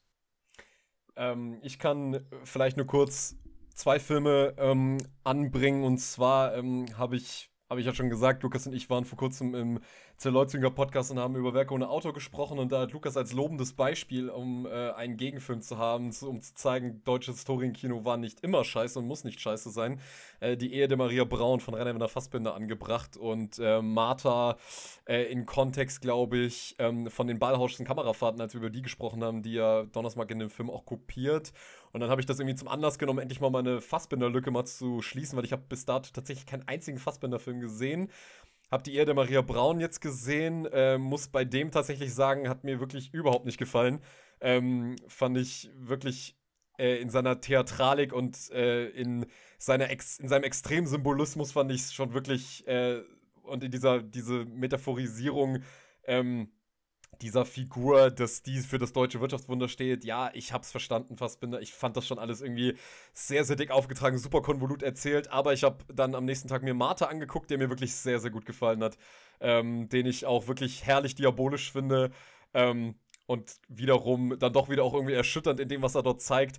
Ähm, also in dem im besten Sinne wirklich brachiale, patriarchale Kritik ähm, von Fassbinder und bin auf jeden Fall gespannt. Ähm, ich Lukas, du hilfst mir nochmal kurz weiter. Wie heißt nochmal dieser Film mit diesem Fabrikarbeiter, der dann äh, Transvestit äh, oder äh, In einem Jahr mit 13 Monaten. Genau, das wird der nächste sein, den ich mir angucke. Und dann Angst essen Seele auf im Kino. Ich freue mich da auch schon sehr drauf. Ähm, bin auf jeden Fall interessiert daran, was Fassbinder noch so zu bieten hat. Ähm, empfehle das auf jeden Fall mal da reinzugucken, alleine weil es halt Bildungslücken sind, die geschlossen werden müssen. Ähm, ja, gut, Jungs, vielen Dank für diesen äh, ausufernden Marathon, aber wir haben es auch mit dem ausufernden Film zu tun, also ist das vielleicht in dem Fall auch mal angebracht. Ähm, ich danke dir, Lukas, dass du, ich danke dir, dass du dabei warst, ähm, uns ausführlich mit uns gesprochen hast. Auch dir danke, Aaron, für deine ausführliche Besprechung. Und ja, würde sagen, wir hören uns dann beim nächsten Mal bei Projekt Chaos wieder. Ich würde sagen, wir sind raus. Ciao. Tschüss. Tschüss.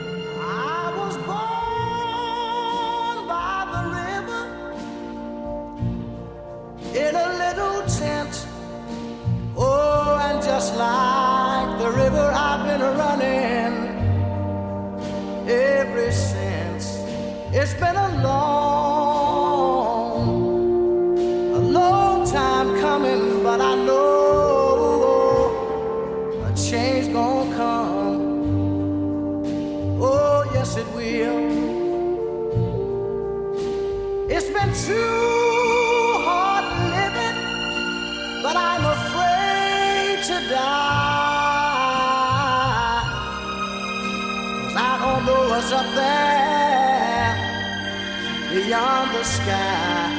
It's been a long